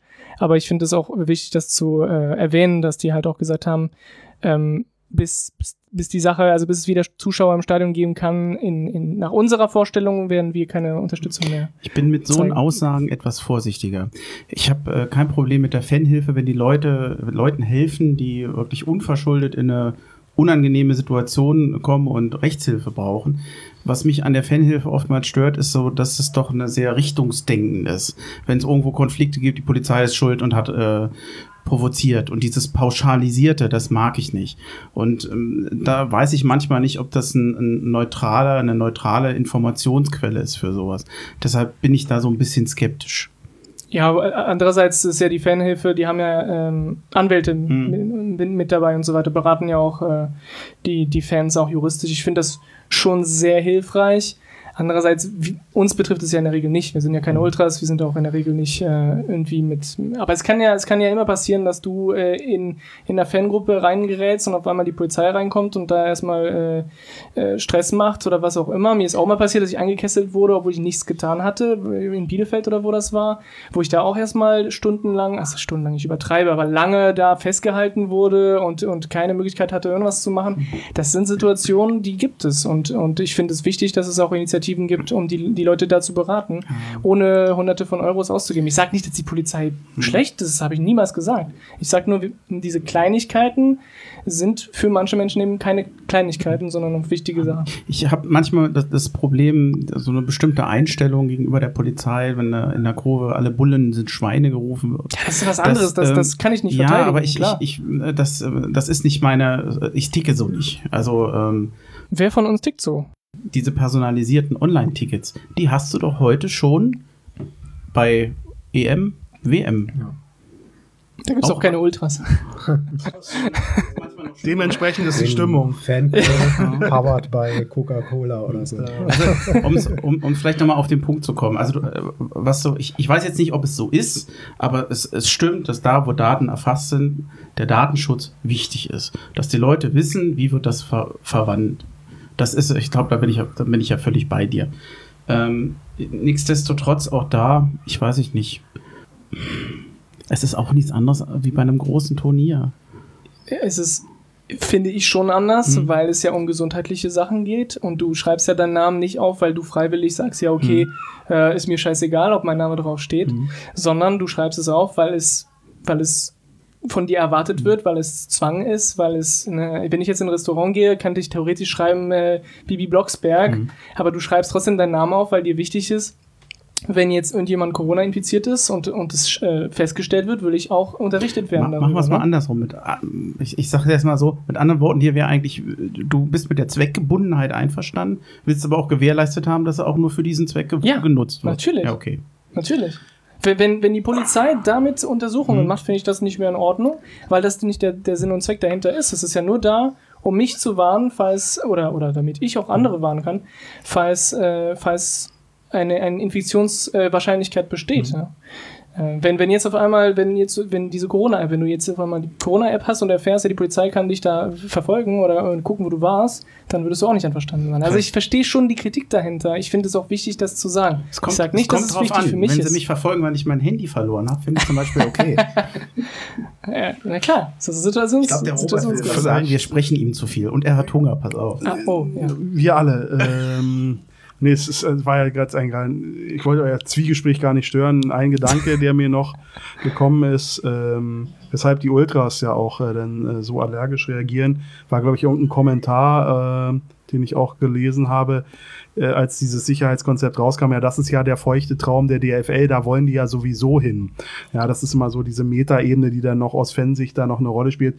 Ich wollte das nur sagen, nicht, dass ich mir das zu eigen mache, aber da rühren da sicherlich auch viele Sensibilitäten äh, der Fanszene her, obwohl sie vielleicht grundsätzlich aufgrund der Sondersituation sicherlich mitgehen würden. Aber diese, diese allgemeine äh, Gefühl, äh, aus den Stadien herausgedrängt zu werden, personalisiert zu werden oder möglicherweise, wie gesagt, gar nicht mehr hinzukönnen ähm, äh, als organisierte Fanszene, das ist vielleicht noch so ein Horrorszenario, das vielleicht die Emotionalität jetzt über den eigentlichen Sachverhalt hinaus reinbringt. Das war nochmal ein Gedanke, ja. den ich teilen wollte. Wie ist es eigentlich bei anderen Sportarten? Was? Welche Sportarten? Handball, Basketball, gibt es da eigentlich auch ähnliche Konzepte? Ich glaube, da orientieren ja sich viele an dem Fußball tatsächlich. Ja. Ich glaube, die sind die Ersten, die sind auch am besten aufgestellt, haben auch das meiste Geld, haben wahrscheinlich auch die meiste Macht in der Politik. Wahrscheinlich redet ein Fechtverband anders, äh, wenn er überhaupt einen Termin beim Innenminister kriegt.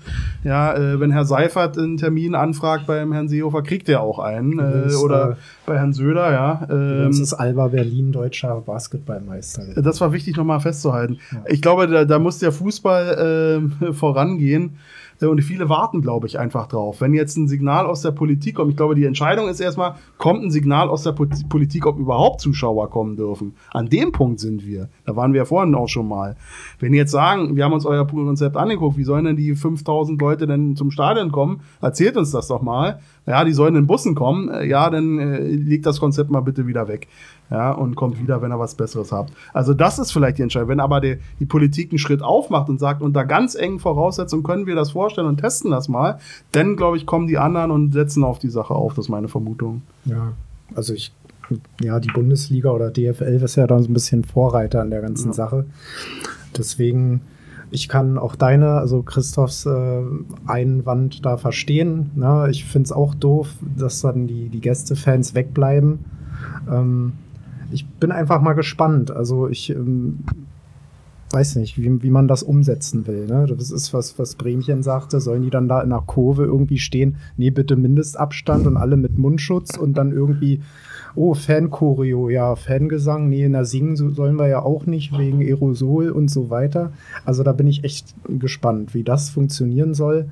Ähm, aber ähnlich eben überhaupt den Bundesliga-Betrieb wieder, ja, überhaupt, dass das überhaupt wieder losging. Ähm, da hatten wir ja auch diese Befürchtung, ja, wie soll das denn klappen? Und schauen wir einfach mal. Und die haben wieder ihre Extrawurst. Und ich bin sehr gespannt. Also ich finde überhaupt gut, dass dieser Schritt gemacht wird insgesamt und dass Zuschauer zugelassen werden. Ähm, dann personalisiert, okay, wenn es wirklich dann zweckgebunden ist, finde ich das in Ordnung, ähnlich wie auch in Restaurants.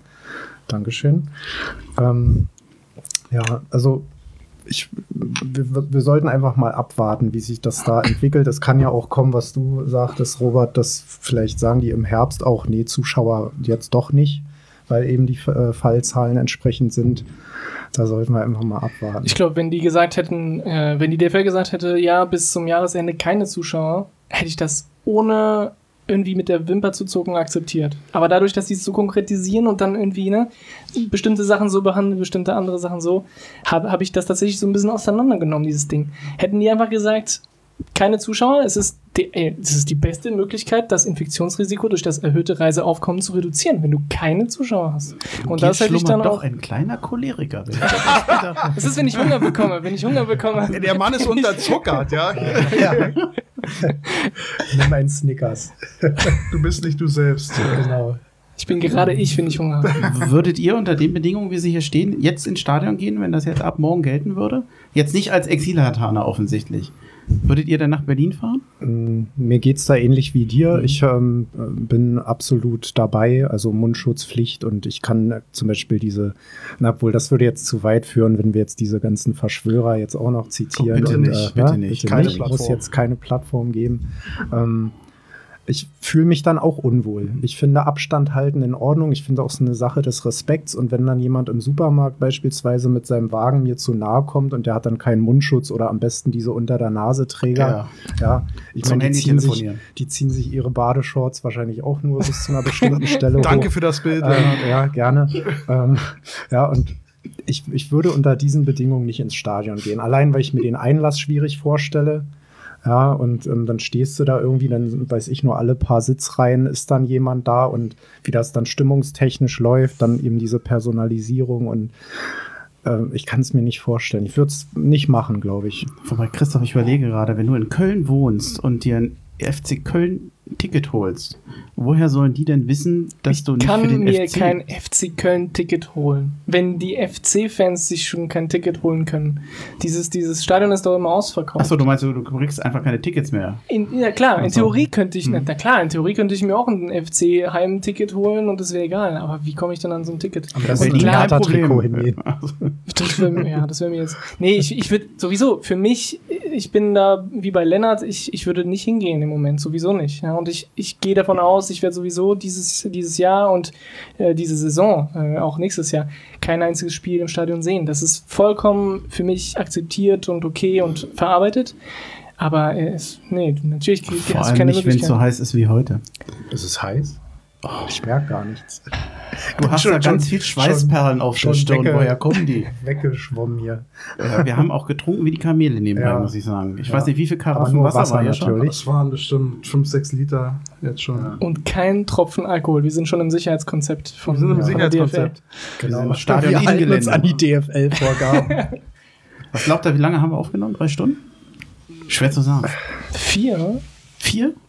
Ich schätze dreieinhalb. Netto Ab zu- drei Stunden, denke Oh, ich mal. Es könnte die längste Folge gewesen sein. Da musst du, da musst du. Features, Features machen. Dreieinhalb. Ich habe jetzt schon Angst, das alles zu schneiden und anzuhören. Vor allem, das werde ich am Sonntag nicht schaffen. Das werde ich am Montag machen. Ich werde wahrscheinlich am Montag von morgens bis abends am PC sitzen. Ja, Jetzt hast du ja wieder einen. ist ja, ist ja das Wetter für. Da kann man auch mal ein paar Stunden am PC ja, sitzen. genau. War das eben eine Spitze? Ach Quatsch. Kleine. Was hattest du vorhin gesagt?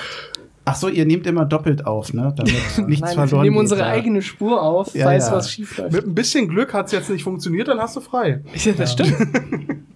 Ganz liebe, ganz liebe Grüße an den Leon, dass er das damals nochmal mit mir aufgenommen hat. Das äh, sollten wir auf jeden Fall nochmal sagen. Ja, mal gucken. Ich bin mal gespannt, was die anderen Podcasts so machen. Hertha Base nimmt ja offensichtlich auf und Damenwald glaube ich auch. Mal gucken, ob die weniger schwitzen. Wahrscheinlich auch nicht. Die alten Männer von Damenwahl. Na, wenn du in Berlin eine Altbauwohnung irgendwo hast, da kannst du ein bisschen. Ich musste diese Pointe sein. übrigens machen. Das ist mein, ich weiß, äh, meine Hertha-Base-Treue. das ist der, der Podcast-Beef, den du ja abgestritten hast. Es gibt kein Beef. Es ist das Liebe. Ist, das ist Beef. Nur Liebe, okay? Hassliebe. Apropos Beef, ich gucke nochmal zum. Oh ja, Beef klingt jetzt gut. Das war das Stichwort. Beef bei, genau das richtig. war eine Dellingsche Überleitung. Fantastisch. Ja, was würde Günther Netzer dazu sagen? Du hast heute noch nicht Angela Merkel nachgemacht. Stimmt. Das, Ich bin dir das auch sehr dankbar. jetzt auch nicht machen. Ne? Das Nee. HOH zum Schluss. Aber der mit dem 30 und heiß, das war schon gut. ja, ich hoffe, der wird auch mit rein. Das ist der Titel, der podcast 30 und heiß, ja. Natürlich. Wobei, ich weiß nicht, ob ich die Podcast-Folge so nennen will. Das klingt, weiß ich nicht, das klingt nicht nach einem Oder diese, Fußball-Podcast. dieser Kondom-Werbungsspruch von vorhin. Wie war das nochmal? Wenn Herd, äh, hart, härter ja. und so. Ach so, wenn wir ein Kondom, äh, Werbung für Kondome machen Ja. würden, so wie, äh, ja, äh, Oder ich weiß Abwehr, nicht, das das? Die so, Abwehr hält nicht nur die Abwehr, oder wie war das? Ja, äh, Das war- das war bleibt dicht ja. oder irgendwie so. Ja, ja. Okay. Härter machen wir härter oder sowas. Genau. wenn das in der- Ja. Wir er hört sich ja nochmal an, der Andi und dann. Das ist ein guter Grund, warum ich doch für Mampe bin, muss ich sagen. ja, wir haben's. Mann, machst du nichts falsch. Wir haben's. So, das, äh, vielen Dank. Danke. Fast Danke ein Jahr dir. hat es gedauert, bis wir wieder hier sind. Oder zusammen. Nächstes Jahr in Mumbai, habe ich gehört. Ja, und kommt da alle dahin. Wir, wir Das haben ja jetzt die da es- Temperaturen schon mal. Genau. Wollte ich gerade sagen, das ist noch wärmer wahrscheinlich, Ja, oder? Ist es da ständig Also so es heiß? geht. Also Es ist jetzt ist gerade Monsunzeit. Da sind so 28 Grad, 26. So Die dann nicht bei Luftfeuchtigkeit Monsun? Ganz niedrige Luftfeuchtigkeit. Ja, ganz, ganz niedrig. 100 Prozent. Total angenehm. 100 Prozent. Ja. Ja, na okay, schauen wir mal. Ich habe dann da ein. Gästezimmer, also könnt alle vorbeikommen. Und eine Klimaanlage, hoffe ich. Ja, Super. Dann Nee, wir dürfen das. nicht reisen, weil keine Gästefans. keine Gästefan und Alkohol? Äh, Oh, nicht, ne? Ah, verdammt. Gibt es da bestimmt dann für den einen oder anderen. Wobei ich ja aktuell gar nicht weiß, ob es klappt überhaupt. Jetzt muss ich mal sagen, da sind doch Kühe heilig. Essen sie die denn dann? Nee, eigentlich nicht, oder? Nee. Nee, finden wir- also Rind findest du dann irgendwo. Okay, dann Also war's kein Podcast Beef. Kein Beef. Kein- ja. kein Podcast Beef, vergessen. Genau. Jungs, Oh, da das kommt gerade ein Luftzug. Ja, genau. Oh, eine Katze. Hallo. die Katze zum Schluss. mein Der hat mich Vater heute kommt. Morgen geweckt hier. Aber ordentlich. Na, sagt er noch mal was?